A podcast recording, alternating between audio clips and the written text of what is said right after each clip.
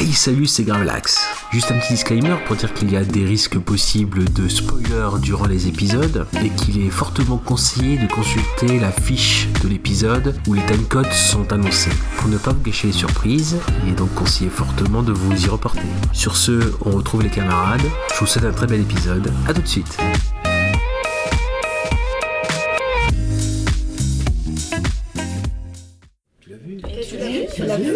vu celui-là Tu l'as vu Tu l'as vu Tu l'as vu Et celui-là, tu l'as vu Ouais, tu l'as vu celui-là. Ah mais tu l'as vu Eh, tu l'as vu Tu l'as vu Alors, tu l'as vu Hey, tu l'as vu Et celui-là, tu l'as vu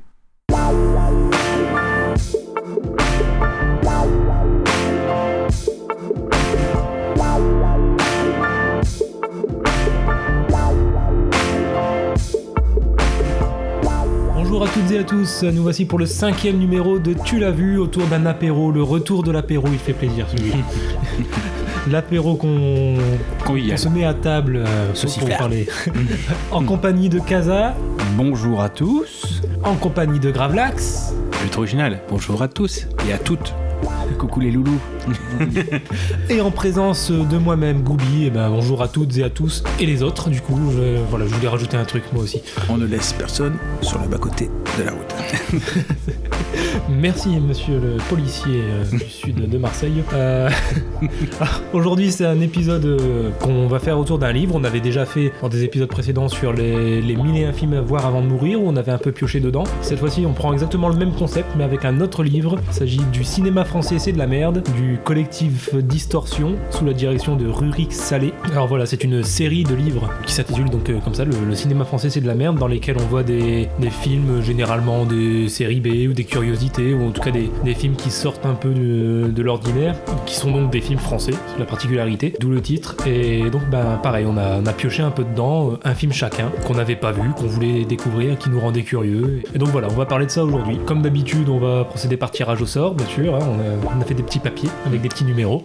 Et donc euh, je vais demander à... Ouais, fuck les vieux, allez, Casa, vive la jeunesse, dis-moi un numéro. Allez direct. 2. Allez, on est original, on reprend les données d'habitude. Non, j'ai choisi mon numéro. En plus, je n'ai pas choisi. Alors, ce sera l'homme qui voulait savoir. Ah bah c'est le mien, voilà, vengeance. Bien fait. L'homme qui voulait savoir de Georges Sluizer. Alors oui, film franco-néerlandais, en effet, oui, puisque le Georges Sluizer est néerlandais. Et c'est tiré donc justement d'un d'un roman même lui-même néerlandais de Tim Krabbe. Pour en, en parler, oui, c'est euh, il est assez, assez vaste et c'est un film, comment je, je suis venu à le choisir, c'est qu'il est souvent cité comme euh, une pépite, voilà, euh, souvent euh, difficilement disponible. Et c'est vrai, même encore aujourd'hui, il y avait un DVD qui était sorti, euh, je pense, vers euh, une dizaine d'années ou une quinzaine d'années et qui maintenant est difficilement trouvable ou pas à des bons prix. C'est un film aussi voilà, qui m'intriguait beaucoup et qui m'attirait par la présence au générique de Bernard-Pierre Donadieu, une bonne gueule du cinéma français. Euh, voilà, je vais pas ramener tout à Belmondo, mais le célèbre euh, inspecteur Farge qui tue euh, Belmondo à la fin euh, du professionnel, euh, rue Barbare, enfin bref, tous les des rôles un petit peu de, de méchants garçons. Bref, un, un film à voir, une pépite oubliée qu'il faut remettre en avant. Porlos en version originale, donc ça veut dire sans trace, sans laisser de traces, disparu. Je peux prendre aussi vite fait le, le résumé, je pensais l'avoir, mais c'est pas grave. Bah, comme au dernier épisode, au pire, fait appel à notre ami Wikipédia de son nom de famille. Alors Wikipédia peut-être, mais c'est parce que ouais, Allociné, l'avantage, c'est que euh, c'est un vrai résumé. Euh, Wikipédia, parfois, il a tendance à, euh, À tout dire. à tout dire. Hum, baisse de rythme. C'est pas grave, pendant la petite pause, euh, prenez un sauciflard. si vous voulez. Faites comme nous. le montage. Donc, euh, sur la route des vacances, Rex et Saskia, donc un homme, une femme, un couple, s'arrêtent sur une aire d'autoroute française. L'homme s'éloigne du véhicule pendant quelques minutes. À son retour, sa compagne a disparu. Fou de douleur, il renonce à sa vie professionnelle et sociale pour se consacrer exclusivement à la recherche de la disparue. Après trois ans d'une quête infructueuse, il reçoit une étrange carte postale dont l'auteur prétend connaître la vérité sur la disparition. Voilà. Donc, un film bien particulier et qui a été une bonne surprise pour ma part.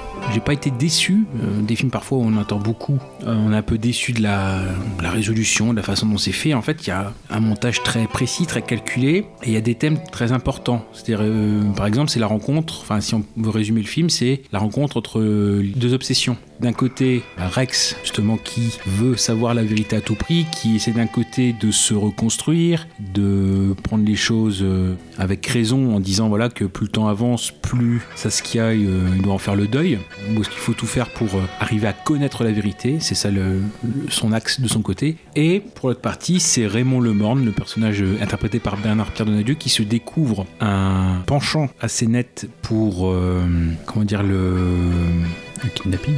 alors le kidnapping ou surtout aussi faire euh, voilà faire une mauvaise action, euh, aller vers le mal et un personnage en effet obsédé puisque il va même jusqu'à voilà ne pas être impulsif et répéter, s'entraîner au kidnapping. On voit ça avec des scènes un peu un peu cocasses, un peu voilà un peu cyniques sur les sur les bords et comment lui-même en effet voilà arrive à, accomplir son son vice euh, pour quelles raisons aussi. On veut savoir pourquoi est-ce qu'il est comme ça. C'est le film aussi y répond et c'est la façon dont le film est en fait il est voilà il est, il est construit. Il y a un montage assez assez net. C'est-à-dire, Vers la fin, on revient au début, mais dans un autre point de vue aussi. Et c'est vraiment un petit bijou de montage. D'ailleurs, euh, comment dire, euh, le réalisateur lui-même euh, s'est impliqué dans, le- dans le montage. C'est assez assez net. Si je survole un petit peu les points qui m'intéressent, c'est aussi le thème de la folie qui court. C'est-à-dire que dans tout le film, il y a deux ce que je viens d'expliquer, deux folies qui se rencontrent. Et dans la résolution finale, je vais pas aller plus loin parce que ça serait vraiment, j'ai envie vraiment que les gens le, découvrent. C'est euh, le rôle vraiment du destin et du hasard. J'en parlais euh, dans l'épisode précédent avec euh,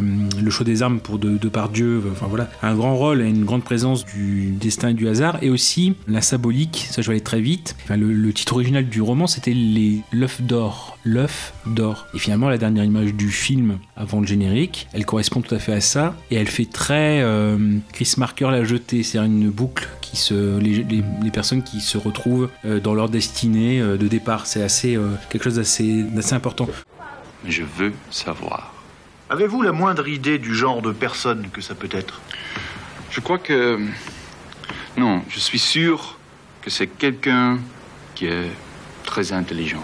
Quelqu'un qui passe inaperçu. Quelqu'un qui aime la perfection. Monsieur Hoffman, une question me tient à cœur. Cette nouvelle campagne doit vous coûter au bas mot 100 000 florins, soit quelques 300 000 francs nouveaux, que vous avez dû emprunter. Alors pourquoi maintenant, trois ans après? Il n'y a pas longtemps, j'ai fait un rêve. Le même rêve exactement qu'avait fait mon ami la nuit avant sa disparition. Elle avait rêvé que nous, nous allions nous rencontrer dans l'univers, chacun emprisonné dans un œuf d'or. Et dans mon rêve aussi, nous nous retrouvions dans l'univers. Et j'ai interprété ce rêve comme un signe. Avez-vous quelque espoir De la retrouver? Non. Alors, monsieur Hoffman, pourquoi ne pas renoncer? C'est un hommage, monsieur. Un hommage à la bien-aimée disparue. Si jamais vous avez aperçu cette jeune femme, veuillez nous contacter. Je vous remercie, monsieur Hoffman. Et je peux aller plus loin, bien sûr, dans, dans l'analyse, mais on a ces points très importants. Donc, dire déjà que j'ai pas été déçu du tout du film. Pour un thriller, il est vraiment très, très original. Il a, il a sa patte propre. Je voudrais vraiment vous inclure dedans, savoir ce que vous, vous en avez pensé, parce que je pense que ça vous a, ça vous a titillé, ou du moins, euh, vous avez eu un rapport un peu, au départ, peut-être un peu compliqué avec le film, et puis finalement, la façon dont ça se, se résout. Qui va d'abord? Toi ou moi? Euh, moi, je suis plus nuancé sur le film, même si j'ai bien aimé, mais toi, t'as aimé, je crois. Ah, moi j'ai beaucoup aimé. Mais je l'ai trouvé déjà, ce qui, ce qui m'a plu, c'est qu'il est très singulier dans sa construction euh, narrative. Alors, on commence pendant 20-30 minutes avec ce couple, puis comme ça, d'un seul coup, on arrive sur un autre perso, on sait même pas qui c'est, on sait même pas tout d'abord si c'est dans la continuité de ce qu'on a vu ou pas. Donc moi, ça m'a même un petit peu perdu pendant quelques minutes en fait. Dès qu'on arrive sur le, le personnage de Bernard Pierre Donadieu, euh, déjà c'est qui lui et enfin est-ce que ça se passe avant, après, euh, pendant J'étais un peu paumé, mais c'est pas mal euh, justement. Je trouve que ça, ça suit assez bien. Puis une fois qu'on a compris qui c'était, euh, on est bien dedans. J'ai peut-être eu une très légère déception sur la fin. C'est-à-dire que j'ai- j'aime bien le message, mais, mais après une heure et demie de suspense comme ça, aussi, aussi intense, aussi travaillé, j'en attendais peut-être un, un petit peu plus, quoi. Un truc qui sorte vraiment de l'ordinaire. Et je sais pas, il m'a manqué quelque chose en fait sur la fin. Petite euh, déception. Petit euh, choc, un petit. Ouais, un, un petit choc, une émotion supplémentaire ou une révélation en plus, ou j'en sais rien. Là, c'était peut-être un petit peu trop attendu et ouais, j'attendais un petit truc qui sort de l'ordinaire que j'ai pas eu. Mais bon, c'est vraiment juste euh, histoire de titiller parce que c'est- ma seule déception du film en fait. Tout le reste, j'ai vraiment bien aimé. J'ai surtout adoré, bien sûr, la prestation de Bernard Pierre Donadieu. Je l'avais jamais vu avant. C'est la première fois que je le voyais et je le trouve génial, même si ça m'a perturbé de voir que c'était Old Laf avec un bouc. c'est vrai, vraiment physiquement, il m'a Ouais. trop fait penser à lui. Wanda Boulevard avec euh, un beau- enfin, une barbe aussi et plus costaud quoi. Ouais, c'est ça. c'est un mix entre les deux. C'est un, c'est un de Lave Polvord euh, bouquet. Sinon, euh, qu'est-ce que j'aurais à dire de plus? Est-ce que t'as vu le film? Je, je suppose que tu es au courant. Qu'il y a eu un remake, La Disparue, avec Jeff Bridges et Kiefer Sutherland. Je voulais aussi en parler, je l'ai vu, Hmm. je l'ai vu dans la continuité, et à savoir que c'est le même réalisateur, c'est George Sluizer qui a fait également cela, et que euh, justement les Américains avaient rejeté cette fin originale très radicale. Et justement, ça se finit par un côté un peu happy end, de, voilà, dans la version américaine, et ça enlève justement toute originalité, et ça en fait un thriller lambda. Donc oui, oui, j'ai vu, en plus, bon, euh, il y a des choses qui ne sont pas cohérentes avec les personnages, enfin, quand on voit les différences qu'a pris le remake américain, on se dit oui, bon, euh, voilà, bref, on l'a déjà vu ailleurs. Et dans la raison des personnages, il y a euh, vraiment très peu de choses. Je sais plus, j'avais noté quelques petites choses. Euh, euh, il a ruiné l'intrigue originale, c'est ça ici. C'est le troisième acte forcément qui change. Oui, surtout, c'est ce qu'on voit, c'est-à-dire que le méchant, pas le méchant, le personnage qui correspond à Pierre Donadieu, qui est joué par Jeff Bridges dans le film américain, toute la malice et l'originalité, bah, finalement, dans le dernier acte, il devient limite stupide. Donc là aussi, on comprend pas trop. Bref, voilà, c'est ce côté euh, où le film devait être plus commercialisable. On peut y voir par curiosité, et encore une fois, c'est ce que je vous dis, quand on, a un film avec lesquels euh, comparer un autre, ça lui donne de- beaucoup plus de valeur. Donc là, en effet, le fait d'avoir ce remake américain en comparaison, on voit en quoi il est original et euh, qu'est-ce qu'il propose de différent. Voilà, après, euh, le remake américain, c'est, je vais pas cracher dessus non plus. Il se voit sans déplaisir, mais c'est quelque chose de très téléphoné. Et autant, je pense qu'il faut un peu plus de concentration pour voir comment les, enfin, les petites choses dans sa façon dont c'est monté, les choses comme ça. Avec l'original, que le remake américain, bon, oui, euh, on peut faire autre chose à côté. c'est pas par voir Sandra Bullock dans un de ses premiers rôles, parce que c'est elle la disparue de- du remake. C'est un film, je trouve, qui est assez important, alors qui, bizarrement, pour l'original, est un des films préférés de Kubrick Ah ouais. Ah ouais. qui a téléphoné euh, au réalisateur à chaque fois, qui lui limite à décomposer chaque plan et qui trouvait qu'il était euh, 10 000 fois plus terrifiant que Shining. C'est d'après les, ouais, les, les aveux de Kubrick, quoi. Donc il y a des petites choses comme ça. Notamment une Weekly euh, le, le classe le 25e film le plus terrifiant. Ah, J'ai ça aussi. Ouais, c'est vrai qu'il est déstabilisant. Bah, terrifiant, je trouve ça peut-être un petit peu exagéré, mais, Mhm. mais bon, c'est vrai qu'il est assez intense quand même. Juste, pardon, justement, ça peut être terrifiant dans l'anonymat. Je trouve que c'est dans l'anonymat des, des comédiens. Enfin, en cas, nous, on connaissait pas. Euh, Bernard Pierre. Ouais, Na- ouais, Donadieu. Euh, on connaissait pas du tout Donadieu. Et euh, justement, le fait que ça soit quelqu'un d'anonyme, Mm.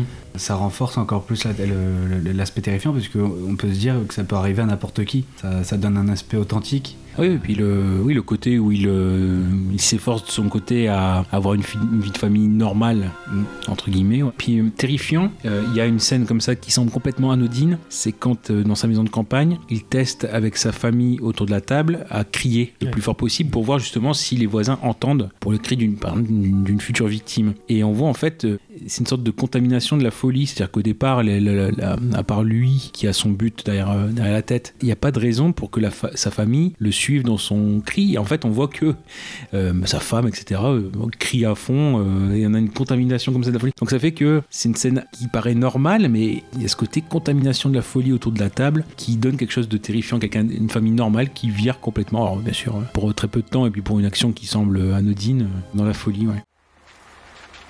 Pour récompenser de votre patience envers moi, qu'est-ce que j'ai apporté Ah, Gabi, le tire-bouchon, s'il te plaît, dans le tiroir.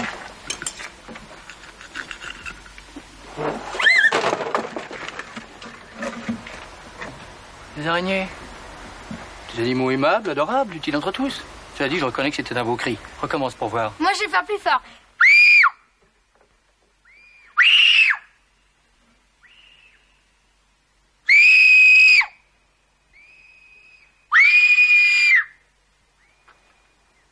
Et maman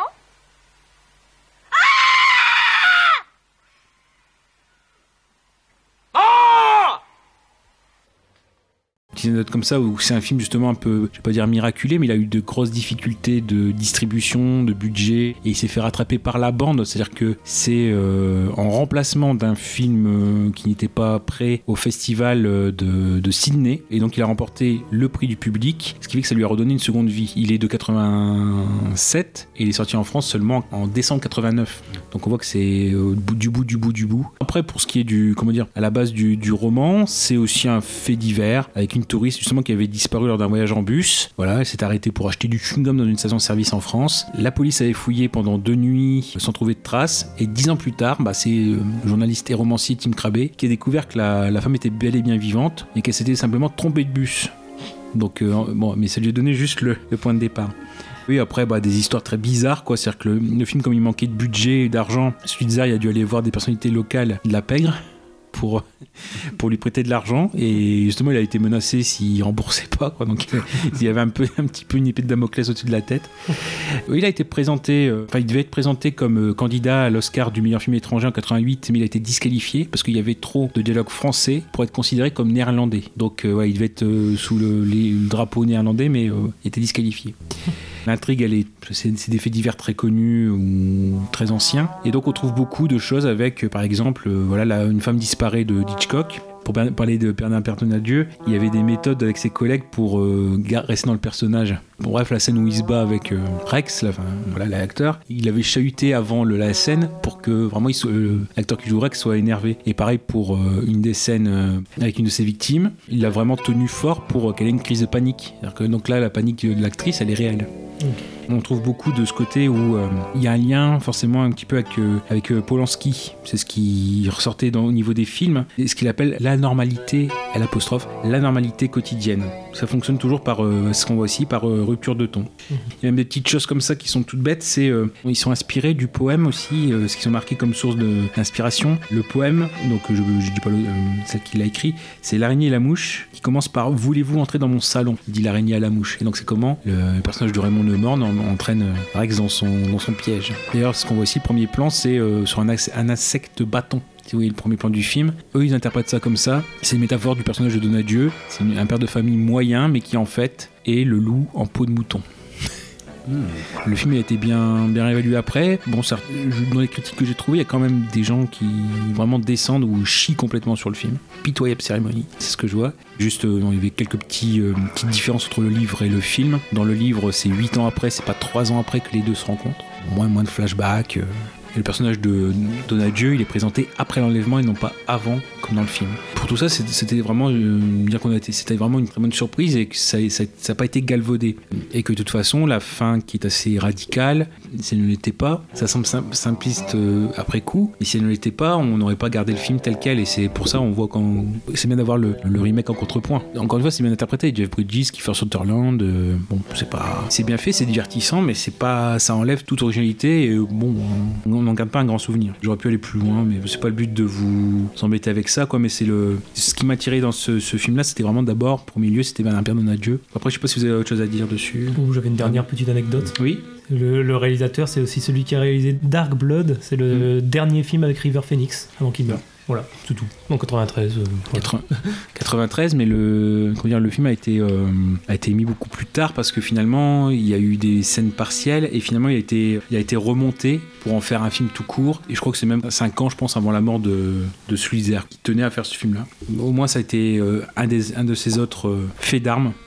Encore une fois, ces films-là, on le conseille pour le personnage de, de Donadieu. C'est euh, les scènes d'entraînement euh, au kidnapping, euh, la façon dont il parle, l'humour assez morbide aussi. Enfin, bref, c'est un des pires. euh, Enfin, justement, c'est ça, c'est le côté terreur, c'est un des pires méchants parce qu'il est normal. Enfin, il- ou du moins, il a, il a cette, cette normalité. Euh, je trouve que c'est en deux parties, le film est en deux parties. Mhm. La première partie, je la trouvais, euh, malgré le montage assez classique, bon, c'est l'histoire d'une disparition et euh, le petit ami euh, part à la recherche de sa copine. Bon, après, d'un autre côté, on a le point de vue du, du kidnappeur.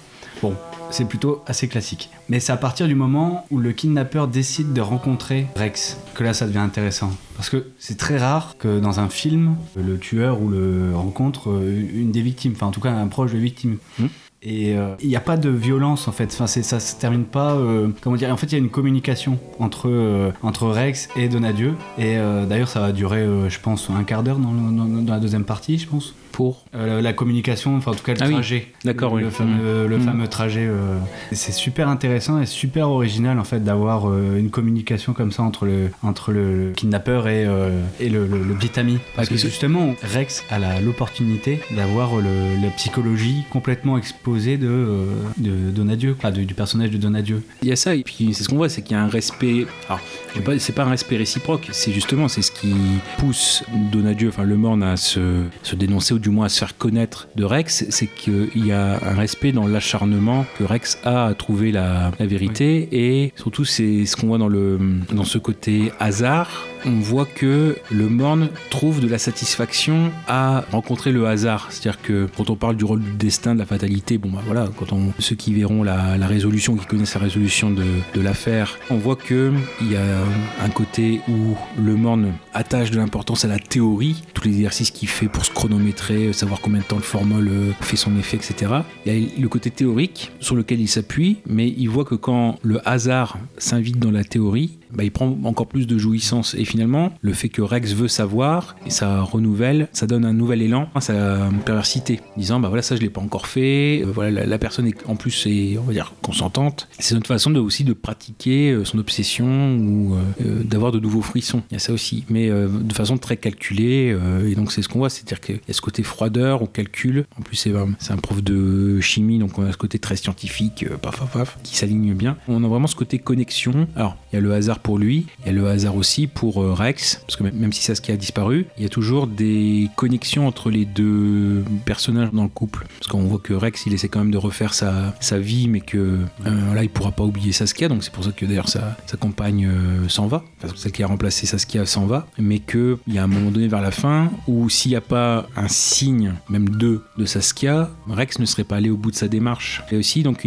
au-delà de la connexion entre les deux, entre celui qui veut savoir et celui qui a la vérité, il y a aussi une relation, encore une connexion entre euh, Rex et Saskia qui se fait tout au long du film. Alors de façon très légère et très fine, c'est pour un thriller, c'est quand même euh, voilà très ambitieux. Moi je trouve que c'est un film très ambitieux en fait. Aujourd'hui je pense qu'on peut encore y retrouver de l'intérêt et ne serait-ce que voilà moi c'est ce que je défends le cinéma de gueule, mais vraiment euh, Bernard Pernonadieu dedans il a vraiment un rôle de méchant très original parce que très normal donc encore plus terrifiant. Du coup, petit coup de gueule pour les éditeurs. Bougez votre cul, s'il vous plaît. On peut plus le trouver, le DVD de ce film. Ouais, pas du tout, à 39 euros. Ouais, ça se 39 trouve. euros, c'est ce que j'ai marqué. J'avais regardé du coup ouais. pour l'acheter parce que je l'avais bien aimé. Et le moins cher que j'ai trouvé, c'était 39 euros. Avec les 39 euros, euh, vraiment, euh, on voit l'écriture euh, acharnée. Avec deux points d'exclamation. Avec des points d'exclamation, mais honnêtement, il aurait pu en mettre plus. hein, parce qu'on voit qu'il était vraiment en colère. Ou sinon vraiment refaire une, refaire une édition euh, Blu-ray, euh, puisque même le, le- le DVD, il y avait le film tout simplement quoi. Donc euh, Mm. c'est vrai que Slitzer il est plus là, Donadieu il est plus là non plus. S'il y avait une possibilité de au moins de le rééditer. Encore une fois, c'est un film, ouais, un film méconnu. Et pourtant, voilà, euh, les Américains ils ont une édition Criterion de ce film-là. Ils l'ont mis en Criterion. Et ouais. Bah, c'est comme euh, euh, la vérité de Clouseau. Bah, exactement la même chose. Je recherche ce film et euh, il existe, euh, en Blu-ray, je parle, euh, Mm. en, en édition Criterion à un prix exorbitant. Et c'est dommage. En train de pleurer là, ouais, ouais, ouais. avec les yeux. Ouais. Vraiment, si vous avez l'occasion de, de tomber dessus, euh, et même encore une fois, c'est un film vraiment très fin. euh, Je sais pas, j'aurais pu développer sur euh, justement un des axes sur les, les œufs d'or, où comment dire, ça permet encore plus d'amplifier la compréhension du film, le, le lien, etc. Voilà, on va pas révéler la fin, ce serait, ce serait criminel justement. si on peut servir à ça, à remettre en avant des films oubliés ou voilà, ou du moins les remettre un peu sous les feux du projecteur. Donc l'homme qui voulait savoir, bien sûr, l'original, pas la disparue. Enfin, ce qui s'appelle La Disparue ou Vanishing, euh, le remake américain. Parce que j'avais lu dans des critiques, euh, je crois que c'est un coréen qui malheureusement est venu euh, au film par le remake. Et ça lui a gâché quand même. Et encore une fois, c'est ce que je dis, c'est bien d'avoir le, remake après coup, de l'avoir en miroir, ça montre la valeur de l'original en fait, sans être boomer. hein. De toute façon, le, remake est 93, il est de 5 ans après, donc bon, c'est à peu près dans la même période. Et voilà, le, le fait qu'on a beau avoir euh, la même personne aux commandes, s'il y a d'autres, euh, comment dire, d'autres euh, objectifs au niveau production, c'est un peu bizarre. C'est-à-dire que je crois qu'il y a même le, titre de pire remake, alors que c'est Oui. le même, le même, le même homme qui est aux commandes. Et bah voilà, le, le- la disparu a, le, a une- la réputation d'être un des pires remakes ou une des pires trahisons de l'original. Voilà, voilà, bah. Intéressant comme film. Et vraiment, faut, faut s'y plonger. C'est vrai que là aussi, euh, on aurait pu faire plus long, mais c'est pas. Enfin, voilà, on a bien traité de l'essentiel. Et puis, de toute façon, plus on en dit, moins euh, le mystère est grand. Et c'est un film à mystère. Donc, euh, on a dit ce qu'on avait à dire euh, dans la limite du raisonnable. Et surtout, ne quittez pas l'émission parce que les deux suivants, c'est très intéressant aussi. Ah oui, bien sûr. Bah déjà le fait euh, qu'on dise que le, Donadieu vient à, à Rex, je trouve que ça relève un peu du spoiler. En tout cas, c'est moi ça m'a surpris. Oui, c'est ça qui fait aussi l'originalité de l'œuvre. Je trouve que, enfin, c'est pas courant. Ouais. C'est pas courant, mais je crois que quand on parle du film ou qu'on l'évoque, je crois qu'on évoque assez vite que le. Je pense que dans ce qu'on en décrit, on décrit généralement que le kidnappeur se fait connaître. Voilà, c'est un petit peu l'originalité du film. Coucou tout le monde, c'est Gravelax. Une petite pause dans l'épisode parce que je suis en train de le monter et je m'aperçois qu'avec mes deux comparses, on a complètement zappé nos scènes préférées. Je leur ai donc demandé de m'envoyer sous la forme d'un petit fichier audio leurs scènes préférées. C'est pour ça que vous allez voir que c'est un peu découpé, euh, chacun qui parle dans son coin, un peu comme dans les LA Confinement Mais ça me tenait à cœur, pour un film de cette trempe, d'être assez complet dessus, du moins le plus complet possible, parce qu'il y a tant à dire et euh, c'est dommage voilà, de de devoir compresser autant, mais voilà. Donc voyons d'abord quelle est la scène préférée de Gooby. Vas-y Gooby. Alors, moi, ma scène préférée, c'est une scène qui arrive assez tôt dans le film, même si euh, je pense qu'elle a un petit peu plus de résonance euh, plus tard. C'est euh, sans doute la, scène où on voit donc le, personnage de Bernard-Pierre Donadieu qui crie dans sa maison de campagne, enfin dans, son jardin, il est à table avec sa femme et sa fille, et qu'il crie et qu'il qu'il leur demande aussi de crier le plus possible. Au moment où la scène arrive, on n'est pas totalement conscient, je pense, de, de la signification de cette scène ou de pourquoi ils font ça. Et euh, c'est vrai qu'après, plus on avance dans le film et plus on comprend des choses. Et, euh, euh, c'est vrai qu'on repense ensuite à cette scène qui, prend de plus en plus de résonance. Donc ouais, moi je retiendrai surtout cette scène où, ils, sont tous les trois dans le jardin, à, à table et qu'ils crient. Voilà, voilà, j'en dis pas plus.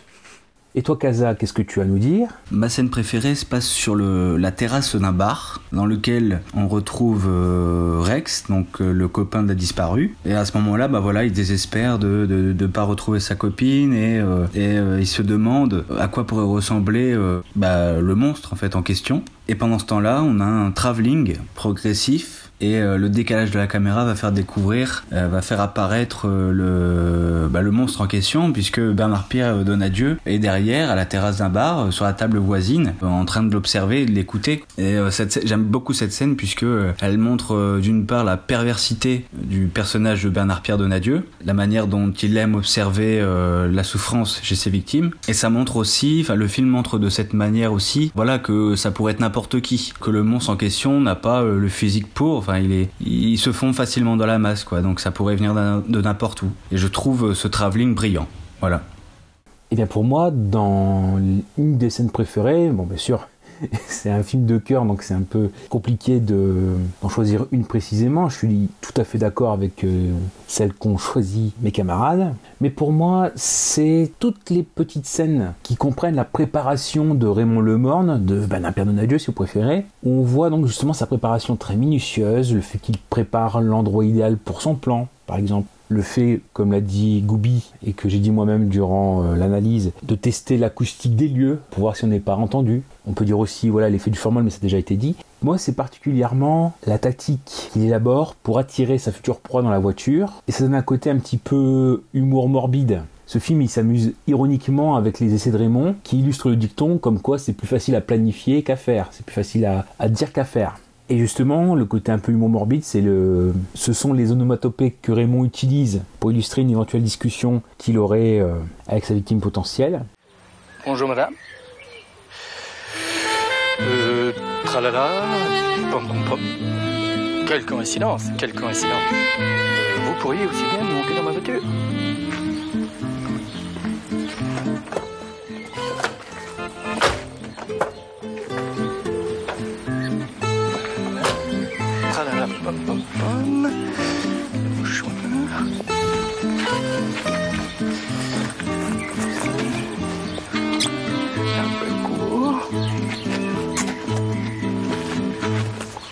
Je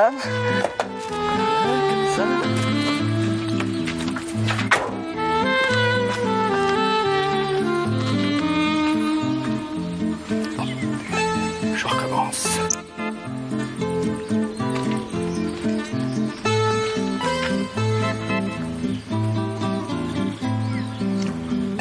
Quelle coïncidence Vous pourriez aussi bien monter dans la voiture.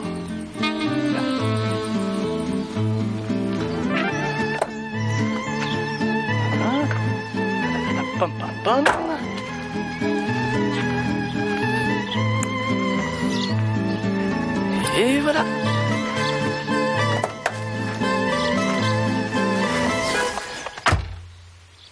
Pardon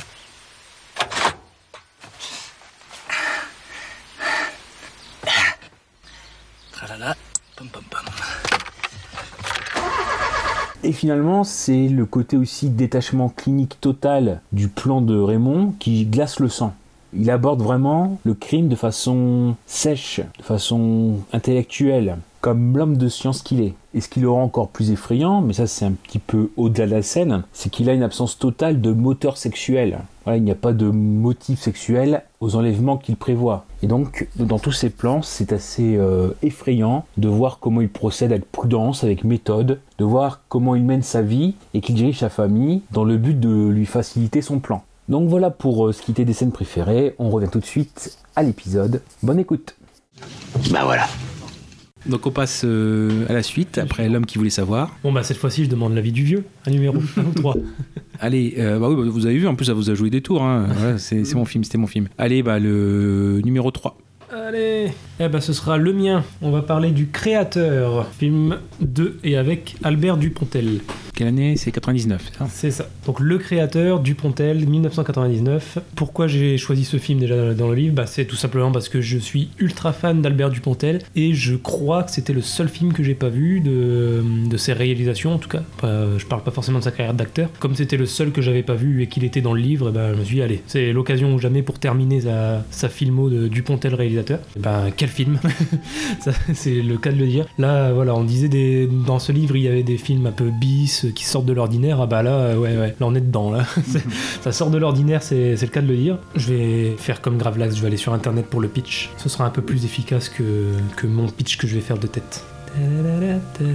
Alors, synopsis. Darius est un auteur de théâtre. Donc Darius joué par Dupontel lui-même. Il promet un jour à un producteur d'écrire une pièce et se rend compte quelques mois plus tard que la publicité pour la pièce a commencé, que les acteurs sont engagés et vont commencer à répéter alors qu'il n'a toujours rien écrit et n'a même aucune idée du sujet de cette pièce. Il commence alors à essayer de gagner du temps et trouver l'inspiration avec angoisse. Voilà, on n'en dit pas plus, il faut pas. Au casting, euh, Albert Dupontel, donc, Claude Perron, Philippe Huchon, Michel Vuillermoz, qui est notamment habitué des films de, Dupontel. Pas la première fois qu'on le voit, enfin, si à l'époque c'est peut-être la première fois, mais par la suite, en tout cas, on, on le reverra. Bah déjà, j'ai envie de dire quels acteurs.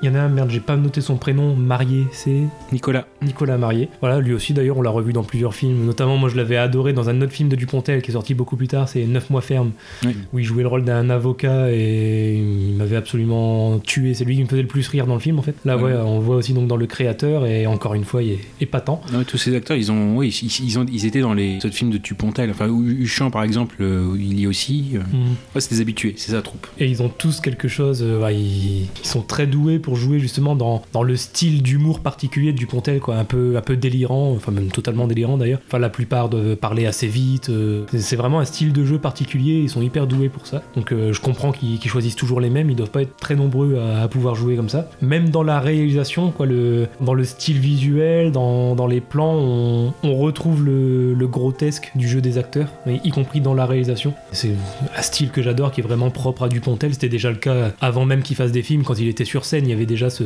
ce style d'humour comme ça, euh, très, j'allais dire grossier, mais non, c'est même pas ça, mais ouais, très, très délirant, très surjoué en fait. Il y, a, il y a beaucoup de ça aussi, beaucoup de surjeu euh, volontaire. Dans les plans qui sont utilisés, je pense notamment au, au gros plan et l'effet de caméra, le, le fish eye, qu'on retrouve aussi notamment chez Danny Boyle, qui est un de mes ré- réalisateurs préférés, comme quoi tout se tient.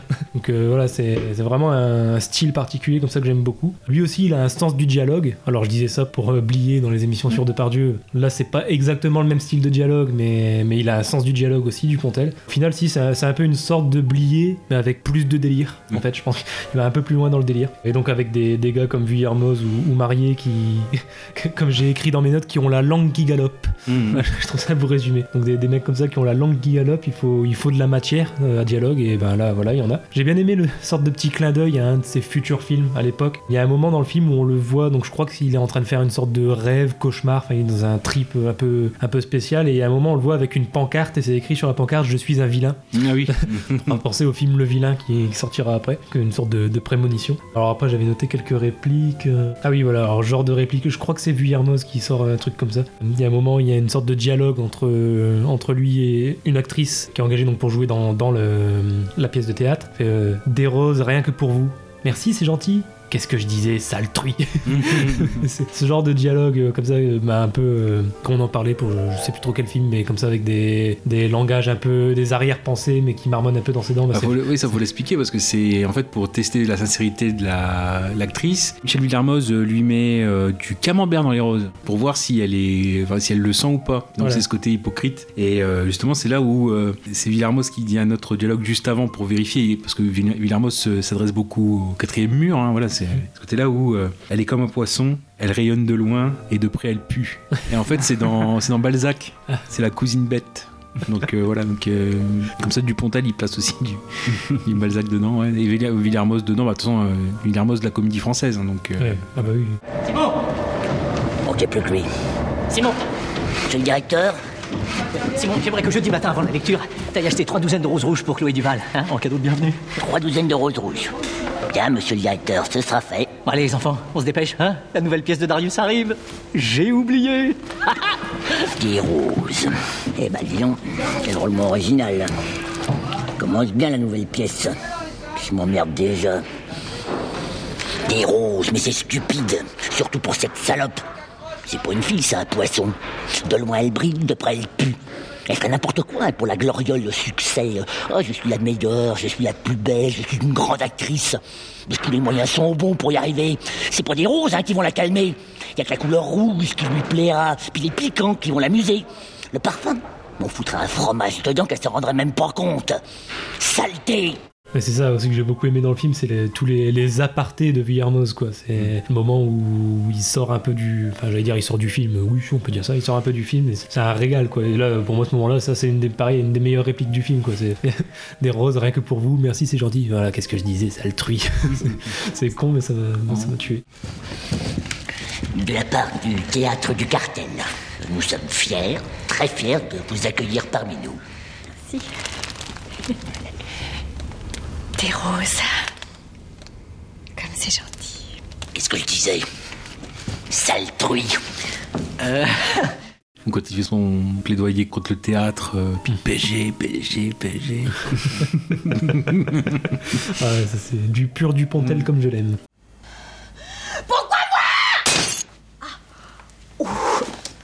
Qu'est-ce que vous avez cassé? C'est rien, j'ai fait tomber ma montre. Ouh, la menteuse Qu'est-ce que je disais que c'était une salope hein? Et encore là, hein, c'est que le début. Elle va le rendre fou, l'autre dingue. Tout ça pour son nouveau spectacle de fiotte. Hein. Oh, c'est la détresse. Oh, un Dis-moi, ton désespoir fait ta personnalité. Mais je t'en foutrais, moi, des artistes et de leur culture. PSG, PSG, allez le PSG. Enfin, voilà, il y a toutes ces, ces petites subtilités, ces petites répliques qui sont, euh, qui sont, euh, en arrière-plan et qui font mouche. Ah le moment aussi, alors là j'ai juste marqué la réplique, mais la scène me revient. Le moment où t'as Dupontel qui est donc euh, dans son appartement, il ouvre la fenêtre, il gueule à tout le monde. Alors, Je sais plus ce qu'il gueule, s'il a fini d'écrire sa pièce ou un truc comme ça. Il réveille tout le monde, il doit être au moins 3h du mat. Et il invite tout le monde à sa pièce, du coup à la première de sa pièce. Oui, je vous invite, vous êtes tous invités, machin. Puis t'en as qui ouais, on essaie de dormir et tout. Puis j'entends en arrière-plan un mec qui fait, vous faites les tarifs étudiants? Alors qu'ils sont invités. c'est ça. Ce, ce genre de petites répliques qui voilà, c'est en arrière-plan mais quand tu les entends et que tu calcules le truc c'est c'est con et, et du coup ça fait rire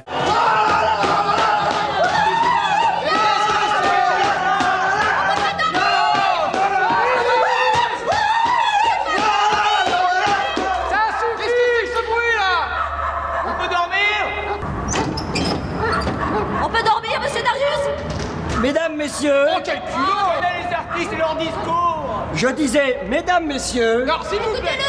J'ai le grand plaisir et l'immense bonheur Ah, de vous annoncer que vous êtes invités à la première de. à la.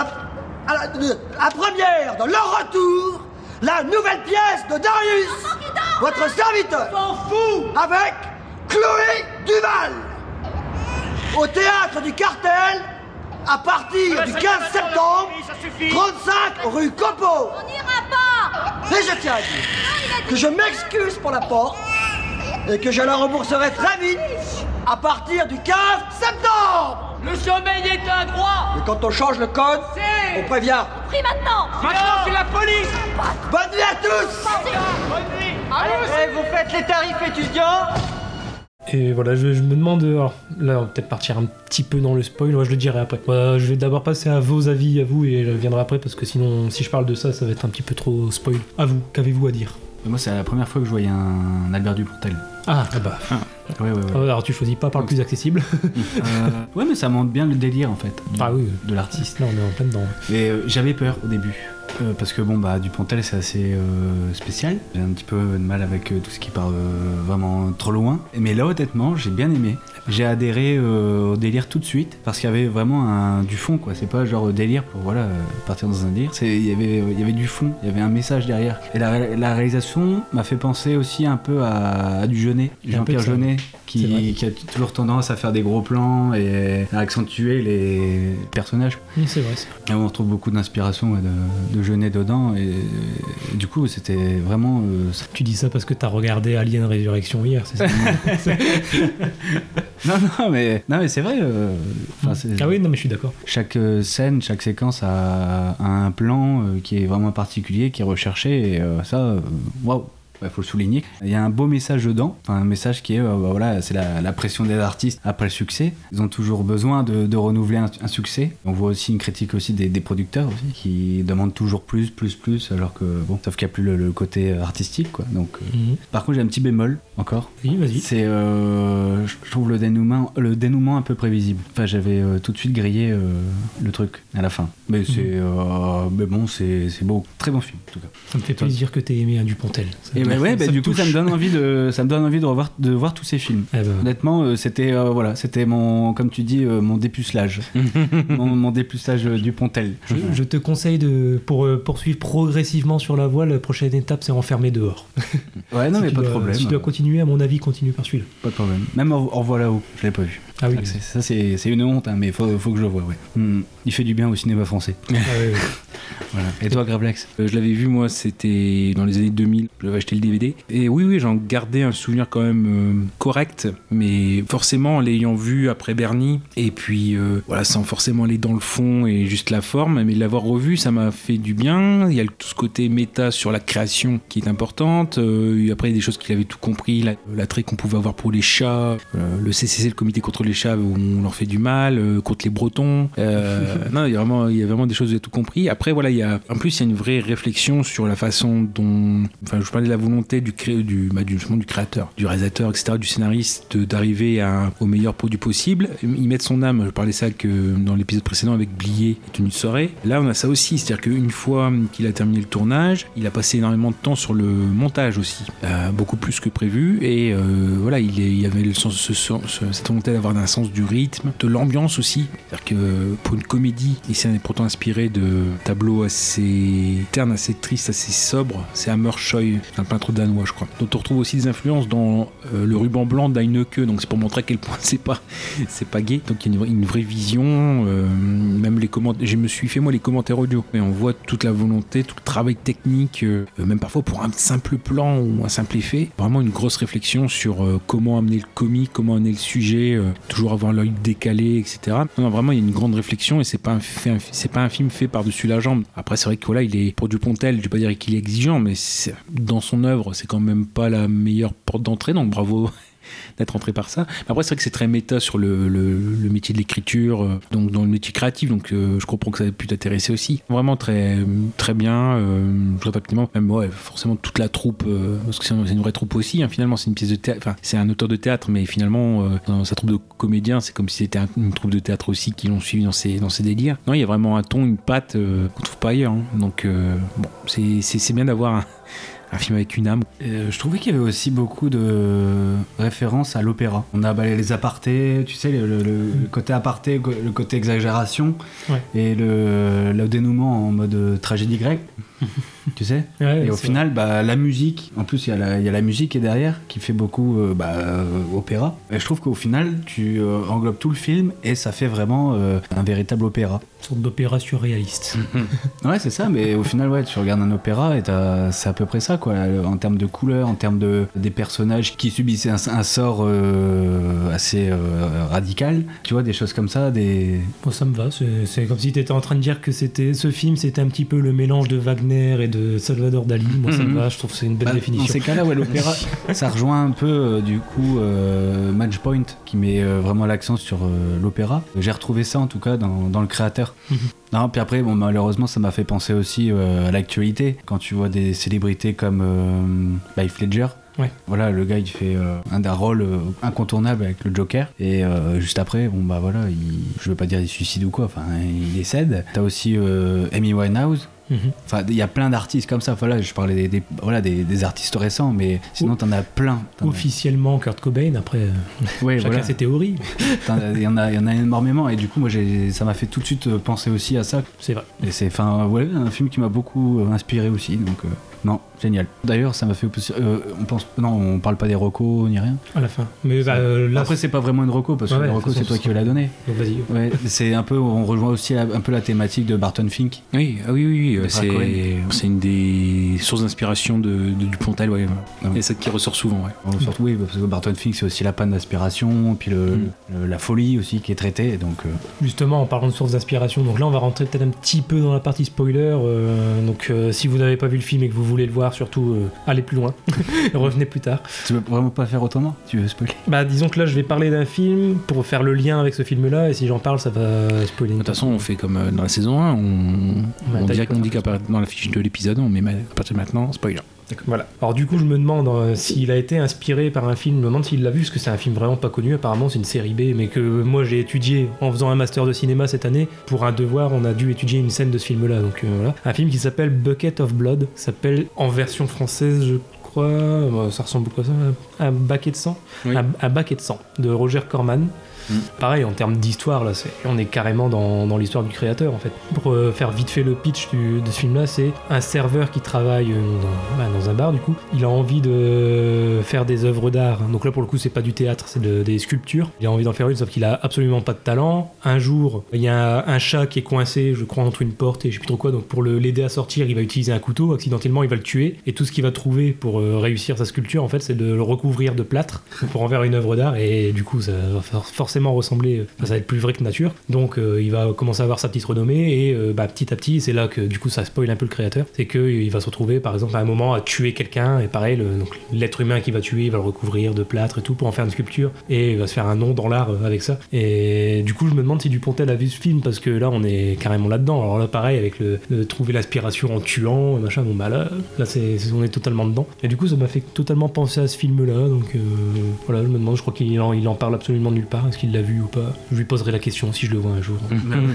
ça paraît tellement évident que. Bah ouais, c'est ça. Donc, euh, on est vraiment dedans. Après, c'est peut-être juste une coïncidence. Euh, bon, après, c'est pas les, les seuls films à parler de ça sous cet angle-là, peut-être. Ouais, il y avait, euh, enfin, c'est des- une scène qui me vient aussi, c'est donc euh, une veuve en or de Michel Audiard et où euh, Claude Rich est artiste et c'est- comme c'est une histoire un peu policière, euh, voilà, il y a une des, des morts qui défilent et euh, de chaque cadavre il fait une, une sculpture, euh, voilà, il recouvre de plâtre, donc on a différents cadavres dans le salon qui sont emplâtrés. euh. Moi, c'est dans La Folie Meurtrière. Oh, on est dans le spoil, hein, donc. ouais. Oui. Euh, au début, euh, je trouvais que ça rejoignait un petit peu le délire de, du daim. Hmm. Enfin, en tout cas, la, la- la- la manière dont il passe au meurtre. Tu sais, au début, il se dit, bon, bah. Et en fait, ça se fait tout naturellement. euh, il tue une fois, puis tu fais, ouais, bon, ok. Puis alors, il retue une deuxième fois. Et ça devient euh, normal pour lui, tu vois. Mhm. Et j'avoue, ça, euh, voilà. Ça m'a fait penser à euh, Quentin Dupieux. Enfin, c'est aussi dans la, on est un peu dans la folie aussi. Mais en tout cas, t'as fait un bon choix. Merci, merci. Est-ce qu'on passe aux scènes préférées Ouais. Bah, moi je vais la dire maintenant parce que je l'ai déjà dite en fait, mais c'est la, la réplique au moment où il invite tout le monde à la première. Et puis euh, voilà, les, les réactions, les différentes réactions des gens qui ont été réveillés m'ont tellement fait rire, et notamment celle que je disais euh, Vous faites les tarifs étudiants alors que, merde, il a invité le mec. C'est voilà, que con, mais c'est ce genre de petites répliques qui m'ont fait rire. Donc euh, je pense que celle qui m'a le plus marqué, c'est cette scène-là, euh, qui se passe en pleine nuit. Et vous donc, euh, Casa Oui, je dirais la, la scène du. J'allais dire l'attentat dans le restaurant breton. Avec le prix.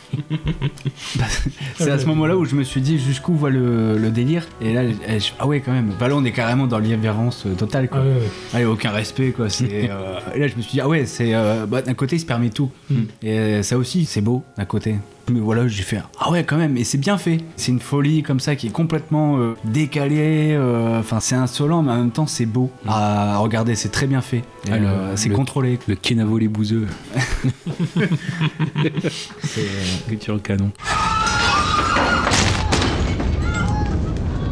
Kinavo les bouseux Non, les, ouais, les, les- les- les meurtres sont bien, sont beaux, je trouve. Hmm. C'est triste de dire ça. Ce dont on n'a pas parlé, c'est aussi l'influence des Monty Python, puisqu'il y a Terry Jones qui nous a quitté il n'y a pas très longtemps non plus, en Dieu.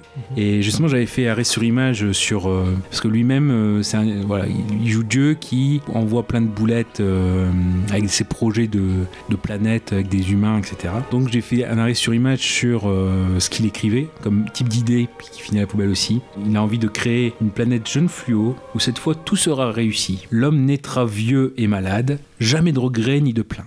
Pas d'imagination, donc pas d'auteur. Molière sera le nom d'un animal laid et ridicule.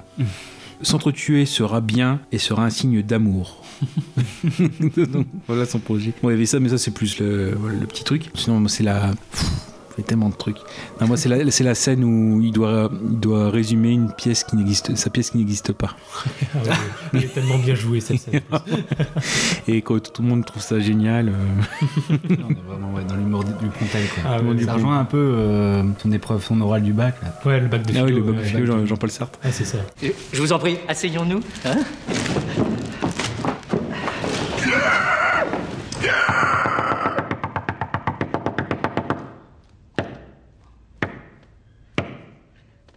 Nous t'écoutons.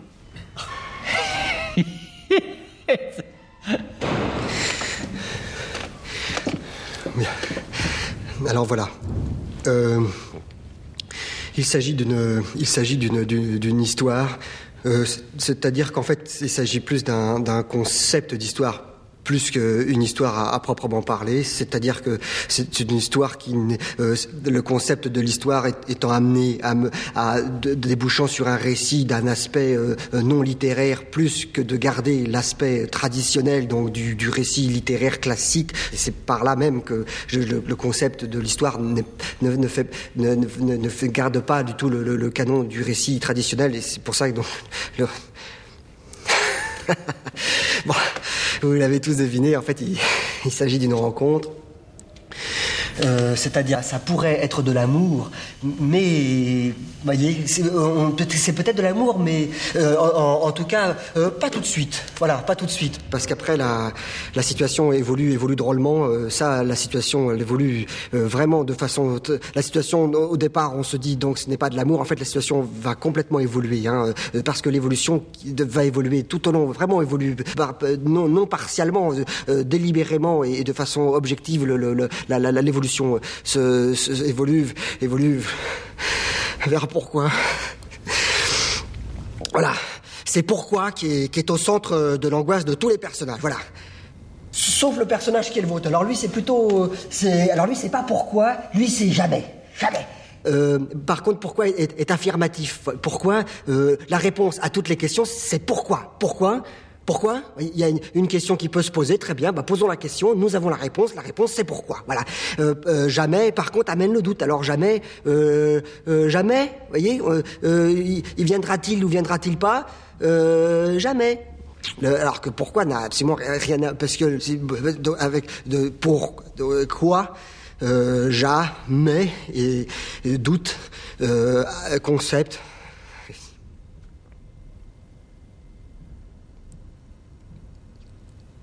Et ben alors ce titre, pourquoi j'ai oublié?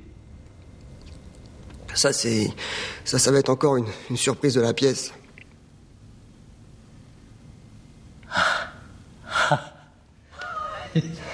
en tout cas, ça, ça, ça déménage, hein